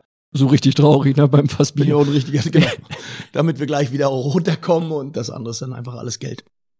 Die Coaching-Zone während eines Bundesligaspiels Ja. ist mir aufgefallen, als ich mich jetzt vorbereitet habe und mir ein paar Spiele angeschaut habe. Das ist für dich eher so eine Empfehlung, ne? Das nimmst du nicht so wahr als Begrenzung für dich am Spielfeld dran, oder? Ja, aber die ist doch gar nicht da. Also diese Coaching-Zone, ich weiß gar nicht, ist das eine Zone, wo man rein muss oder wo man raus muss? Ich habe eher das Gefühl, ich muss da raus. Du musst da raus, ja. Ja, ja, das ist schon, das, wenn ich jetzt sage, ich bin schon besser geworden, das wäre eine Lüge. Gut, wie soll ich sagen? Ich, alles, was ich jetzt sage, weiß ich nicht. Bringt das Schiedsrichterwesen in Schwierigkeit. Nein, ich weiß, dass die Jungs da auch der, der Vierte oft mit mir kämpft. Aber ich glaube, am Ende äh, wissen sie alle, dass es dann wichtigere Sachen gibt. Ob ich jetzt einen halben Meter draußen bin oder einen halben Meter drin bin, ich glaube, ist nicht entscheidend. Äh, und das haben sie dann auch mittlerweile, glaube ich, alle ein bisschen verstanden. Ist sie Quatsch, die Coaching-Zone? Nee, ganz so Quatsch ist sie nicht. Also ich- würde jetzt auch was Falsches sagen, wenn ich jetzt sage, das ist Quatsch, weil ich schon sage, es muss Grenzen geben. Ich weiß, dass es mir schwerfällt, diese Grenzen einzuhalten, gerade auch in den Emotionen. Aber mittlerweile haben wir einen guten, also auch gute, gute Gespräche dann auch mit dem, mit dem Schiedsrichter selbst, mit dem Linienrichter, mit dem Vierten, wo ich dann immer sage, gut, Jungs, holt mich einfach zurück und dann funktioniert das auch. Ist ja nicht so, dass ich dann noch diskutiere, sondern ich gehe dann auch relativ schnell wieder zurück. Und ich glaube, das ist auch ein guter Weg. Und sie können ja auch eigentlich schon froh sein, wenn du sie nicht durchbeleidigst, so wie früher deine Trainer, ne? Nee, das tue ich nicht. Nee, ich muss ganz ehrlich sagen, ich, also ich für mich glaube schon, dass ich ein gutes Verhältnis zu den Schiedsrichtern hat und dass ich auch ein sehr offenes Verhältnis habe und das ein oder andere auch mal nach dem Spiel dann auch mal über eine gewisse Situation mit den Jungs diskutieren kann und sie mit mir auch, weil es da ja auch immer zwei Sichtweisen gibt und ich finde, das ist auch okay, das ist auch der richtige Weg, dass man nach so einem Spiel auch mal über Situationen spricht. Automatisch sehe ich das ja immer in der Vereinsbrille und mein Gegenüber, mein Kollege sieht das ähnlich die Schiedsrichter haben trotzdem einen schweren Job und machen meines Erachtens auch einen sehr, sehr guten Job. Und äh, da ist immer ganz wichtig, dass du danach dann auch wieder runterkommst und über gewisse Sachen auch reden kannst, weil ich glaube nicht, dass das irgendeiner absichtlich macht. Wir kommen zu meiner persönlichen Lieblingsfrage. Okay. Die kommt aus der Facebook-Gruppe Phrasenmäher. Mhm. Warum sieht es bei dir an der Seitenlinie während eines Spiels immer so aus, als wärst du auf dem Klo und müsstest groß machen, willst aber auf keinen Fall die Klobrille berühren? Okay. Es geht um deine Arbeit in der Ja, ja, Hockhaltung. Ja, kann ich gar nicht sagen. Das ist jetzt, wie soll ich sagen, nicht, dass das einer sagt, das ist ein Tick oder so, aber ich. Also ich weiß gar nicht, ob ich so wie ich agiere am Rand einfach nur gerade stehen könnte. Ich weiß das gar nicht, ob das geht. Also ich arbeite ja auch mit dem ganzen Körper, manchmal merke ich das gar nicht. Und manchmal ist das ja auch schon für mich dann, wenn ich, wenn ich dann Bilder sehe, ich glaube, es geht ja dem einen oder anderen Kollegen auch so, dann fragst du dich auch hinterher und sagst, okay, äh, alles klar mit dir, bin ich mir jetzt nicht so sicher. Aber Bei dir könnte man halt von hinten so eine Kloschüssel. Ja, ja, ich habe das schon verstanden. Ja, ja, ich habe das schon verstanden. Aber es ist eher so, dass ich glaube, ich habe immer das Gefühl, dass ich auf dem Sprung bin. Also ab und zu habe ich schon das Gefühl, dass ich mit drauf muss. Aber mich lässt keiner mehr rauf. Was kommt nach dem FC? BVB? Eine Frage aus der Facebook-Gruppe. Ja, warum? Warum? Für mich gibt's im Moment das eine und das ist doch viel. Und ich finde es so, so schwierig immer, diese Gedankengänge. Was kommt danach? Ich bin doch im Jetzt und Hier. Und das Jetzt und Hier ist erstmal schön. Und das Jetzt und Hier bedeutet, dass ich was machen möchte, was ich erreichen möchte. Und ich habe nicht das Gefühl, dass ich hier zu Ende bin. Du hattest neulich gesagt in der Sendung Lage der Liga bei Bild TV, dem neuen TV-Sender vom Bild, dass du gerne auch die Bayern ärgerst. Das Nein. hatte schon so ein bisschen so Nee, für mich nee, den. Anschein. Nein, nein, nein, nein, das habe ich nicht gesagt. Ich habe gesagt, warum will jeder Bayern, muss ja nicht jeder Bayern-Trainer werden wollen. Ja, es geht ja immer nur darum, in diesen Fragen geht es ja nur darum, um das nächstgrößere. Das Mhm. nächstgrößere wäre, ist ja diese Frage, also ich sag mal, wie viele Vereine sind größer?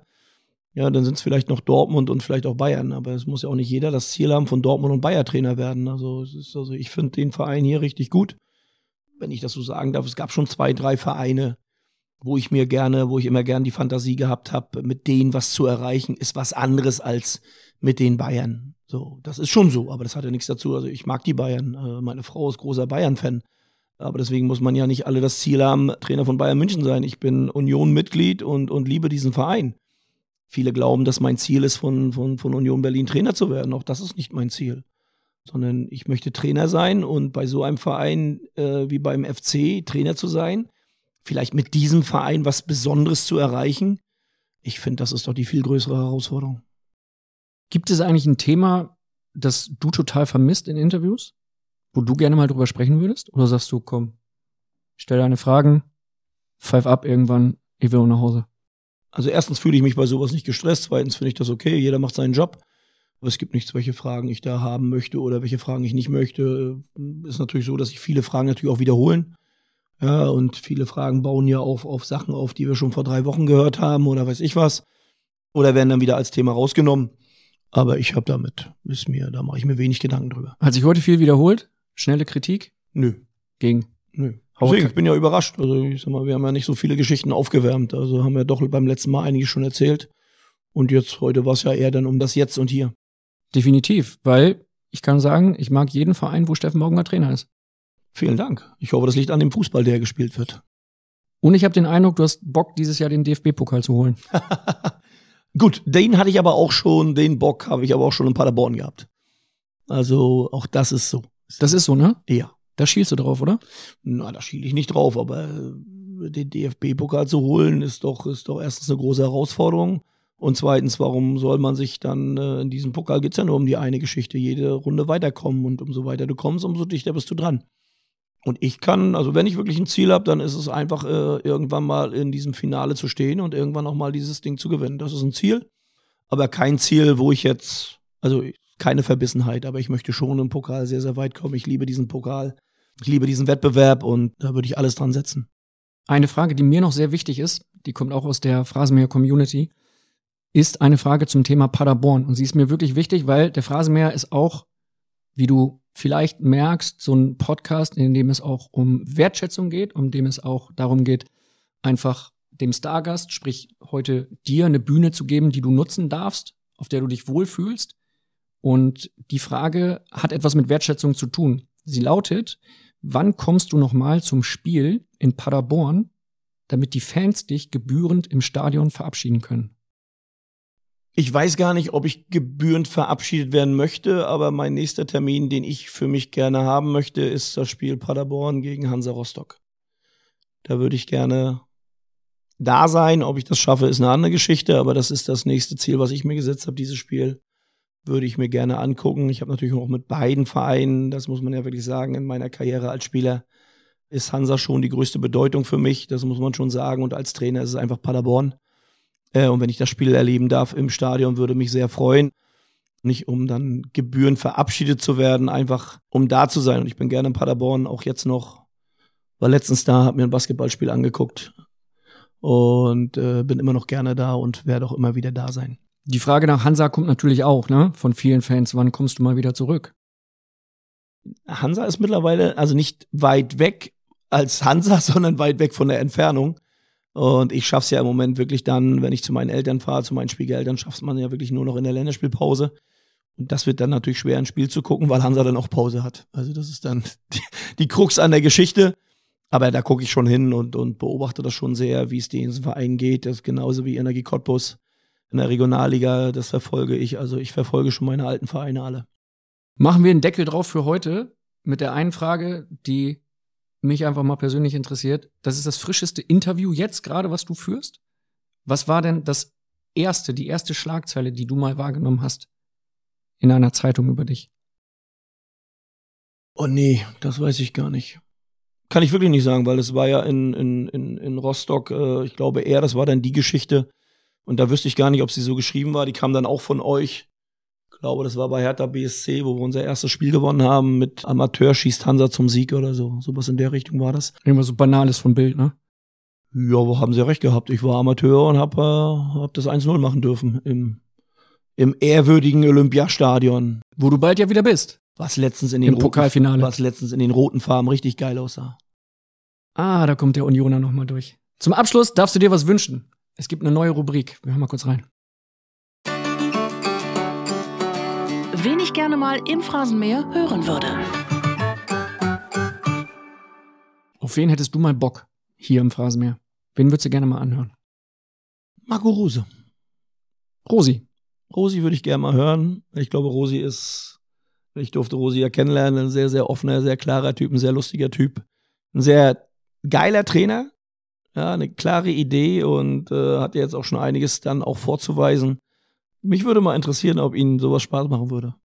Ihr hattet ja den Fußballlehrerlehrgang zusammen gemacht und wart damals am 11.11. .11. zusammen Karneval feiern. Ja. Und wir haben in den ersten beiden Folgen darüber gesprochen, dass da natürlich irgendwie nochmal so eine Wiederholung ansteht.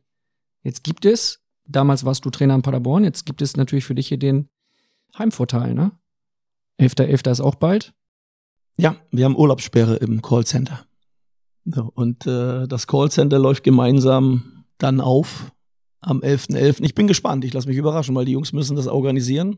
Auch wie damals müssten das die Kölner Jungs organisieren und ich lasse mich da überraschen, was da kommt. Was ist denn Urlaub im Callcenter? Das heißt, nicht Callcenter. Mein Callcenter ist unser Trainerbüro. Das ist Okay. das Callcenter. Okay. So, und im Callcenter wurde ganz klar gesagt, am 11.11. darf keiner woanders sein, außer hier. Das ist die Urlaubssperre. Beim FC oder in Beim der FC. Stadt? Nee, beim FC. Also beim FC, klar, aber Mhm. wir haben ja hier Training und dann nach dem Training geht's ja los. Dann geht's in die Stadt. Ich gehe davon aus, dass ich da nicht drum rumkomme. Und wenn der 11.11. in Köln ist, ich weiß gar nicht, wer da überhaupt drum rumkommt. Nicht in der Stadt zu sein. Hast du schon eine Verkleidung im Kopf? Ich habe schon eine Verkleidung im Kopf. Ja, erzähl. Mhm. Es soll ja eine Verkleidung bleiben. Können wir es so vereinbaren, dass du uns hinterher ein Foto schickst und äh, wir das dann in der Ja. Facebook-Gruppe. Phrasenmäher Ja, posten das dürfen? kriegen wir bestimmt Ja, also wenn alles überstanden ist. Wollte ich gerade sagen, dann kriegst du auf jeden. Fall ein Foto. Ja, also wenn du wieder nüchtern schon- bist und Ich habe schon eine Idee, wo ich hoffe, dass mich nicht jeder erkennt. bin ich gespannt. Ich auch. Wahrscheinlich irgendwas mit einem Helm. Ja, wer schauen. Dann bedanke ich mich für Folge 3 und würde mich freuen, dich hier wieder begrüßen zu dürfen in Folge 4. Ich würde sagen, wir probieren das mal aus mit Hermann Gerland und hoffe, dass es dir gefallen hat. Das wäre dann die nächste Kategorie von Phrasenmäher. Ja, Mit du bist, du bist Gast mit Gast. Genau. Der Doppelgast, so gesehen. Ich hoffe, dass es dir gefallen hat. Mir hat sehr gut gefallen, danke. In Folge 4 heißt es dann wieder, kommen wir stimmen es noch mal einmal an zum Abschluss.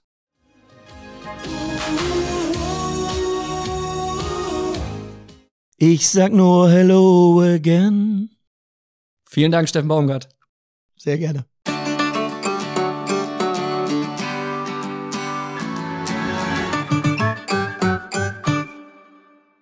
Hallo Steffen, hier spricht Manuel Gräfe. Ja, ganz liebe Grüße aus Berlin, vom Schiri-Rentner sozusagen. Herzliche Grüße an Kai. Ich saß ja selber vor ein paar Wochen noch dort. War eine sehr spannende, interessante Erfahrung, so ein Podcast über viele Stunden. Aber es war ja dann doch schneller die Zeit vergangen, als man vorher dachte. Nachdem man gehört hat, es geht ein paar Stunden und es war ja auch sehr gesellig. Ich nehme an, das wird bei euch auch der Fall sein. Danke dir auch nochmal, dass du auf ein Abschiedsbier reingekommen bist bei meinem vorletzten Spiel in Paderborn und wir uns nochmal ein paar Anekdoten austauschen konnten oder ein bisschen allgemein auch quatschen konnten. War sehr nett von dir, aber du warst immer geradeaus und ehrlich, das habe ich sehr an dir geschätzt. Du bist ein Typ und deshalb passt du wahrscheinlich auch sehr gut zum FC und auch sonst in die Welt, finde ich jedenfalls. Also deshalb äh, alles, alles Gute auf deinem weiteren Weg und die Frage, ja, erzähl doch mal einfach, äh, was wir auch besprochen haben, äh, was ja irgendwie immer spannend ist, Anekdoten über Schiedsrichter, die du als aktiver Spieler und auch als Trainer erleben durftest und musstest. Und äh, ja, was dir an Schiedsrichtern so gefällt, was dir an Schiedsrichtern nicht gefällt, welche Unarten du vielleicht an Schiedsrichtern gar nicht abkannst oder wo du dann auch mal großzügig bist und dann beim Schiri sagst, na okay, dann ist halt auch okay so, selbst wenn er mal vielleicht anders entschieden hat oder vielleicht auch falsch entschieden hat. Und wie du so gelbe und roten Karten für Trainer findest. Mach mal den Schiri-Part einfach so. Äh, Das interessiert doch die Zuhörer meistens. Also wir fanden ja auch das im Team war sehr nett, dieses Gespräch mit dir. Und dir alles Gute, weiterhin viel Erfolg, liebe Grüße aus Berlin von Manu, bis dann. Oh Manu, erstmal danke, dass du dich gemeldet hast und geäußert hast und auch eine Frage gestellt hast oder mehrere Fragen auf einmal. Ich versuche das mal alles hintereinander wegzukriegen. Also gelbe und rote Karten. Wie soll ich das sagen? Die sind so, die sind so wichtig wie, ja, lassen wir mal. Also die kannst du dir, die kannst du eigentlich lassen und klemmen, weil es Blödsinn ist, äh, dass ein äh, Schiedsrichter, dass so ein Trainer ermahnt wird, wenn er äh, nicht oder wenn er über die Stränge geht und da bin ich ja einer, dann ist das in Ordnung, das ist okay. Aber ich glaube, die Karten, die können wir lassen, weil das einfach nur noch mehr Aufmerksamkeit auf was bringt, was vielleicht gar nicht gut ist. Das, was mir an Schiris gefällt ist, und das hatten wir ja auch in dem Gespräch, ist einfach, wenn du wenn du in der Lage bist, als Schiri auch mal zu sagen, dass nicht alles in Ordnung ist oder dass du eine Situation anders siehst, dann kann man auch besser diskutieren. Und ich glaube, das ist ja das, was im Moment am meisten dann wirklich kommt, ist, dass du das Gefühl hast, dass die Schiedsrichtergilde dahin getrieben wird, dass sie keine Fehler macht. Und das stimmt ja nicht. Und das ist ja auch nicht schlimm. Sondern dass man einfach darüber redet, weil es gibt dann immer schon verschiedene Sichtweisen und das finde ich, sollte man immer, immer auch bei der ganzen Sache äh, berücksichtigen. Und das Beste, was mir mal passiert ist, ist äh, Bernd Heinemann gewesen. Äh, haben das Derby gespielt, Hansa Rostock gegen Pauli, auf Pauli. Und ich habe in der letzten Minute eine Grätsche angesetzt. Äh, die war dann schon dunkel, dunkelrot. Und das Einzige, was Heinemann dann zu mir gesagt hat, Baumi, mach einfach, dass du wegkommst, sonst gibt's hier Riesenärger. Hat mich weggeschickt und äh, trotzdem hat Pauli aus dem Freischuss dann noch das 3-2 gemacht, letzte Minute. So ist das halt, aber das äh, hat Bernd eigentlich am meisten ausgezeichnet und das war auch das, warum er bei den Spielern immer am beliebtesten war. Und das hat dich ja auch ausgezeichnet, dass man mit den Jungs immer reden kann, immer reden konnte und trotzdem als Schiri nie die Kontrolle verloren hat. Und das würde ich mir viel wünschen, viel öfter wünschen, da gibt es einige, die das sehr, sehr gut machen und äh, mittlerweile habe ich auch das Gefühl, gerade auch für mich am Rand, dass es immer mehr auch dazu kommt, dass man miteinander redet äh, und das erleichtert vieles bei allen Emotionen, die dazugehören und ich muss sagen, ihr macht einen guten Job. Nicht nur du, auch viele Kollegen von dir und äh, in der einen oder anderen Situation ab und zu mal was entspannter nehmen. So ist es auch leichter, danach reinzukommen und mit euch ein Bier zu trinken. So, und jetzt kann ich es ja ganz ehrlich sagen, ich bin ganz, ganz stark dafür, dass Steffen Baumgart eines Tages Bundestrainer wird. Zeitgleich kann er dann auch von mir aus gerne noch Werder Bremen trainieren, denn ja, ganz ehrlich, ich bin begeistert von Steffen und mein Dank geht an ihn und auch an seine Familie. Denn seine Frau Katja, die hat mich echt überragend unterstützt bei dieser Produktion. Vielen, vielen Dank dafür. Danke natürlich auch an dich fürs Zuhören, fürs Dabeisein, für den Phrasenmäher-Support und danke an die Bildkollegin Tanja May. Die hat nämlich die tollen Nachrichten von Howard Carpendale besorgt Danke auch an die Kollegen Christian Kitsch, Mirko Frank und Uli Bauer für die Vorbereitung dieser Produktion. Und klar, ein Riesendanke an Daniel Sprügel und Simon Wimmeler für die Aufnahme und für die Post-Production. Für mich war es wieder ein Fest. Ein Phrasenmäherfest und ich freue mich auf die nächsten Folgen. Es werden dann gleich zwei sein und ja, es wird dann wieder ein frischer Stargast sein. Wer? Das erfährst du hier in Kürze. Abonniere einfach den Phrasenmäher in deiner Podcast-App und du bekommst dann eine Nachricht, wenn die neuen Folgen für dich fertig sind. Bis dahin, danke fürs Zuhören, bleib gesund.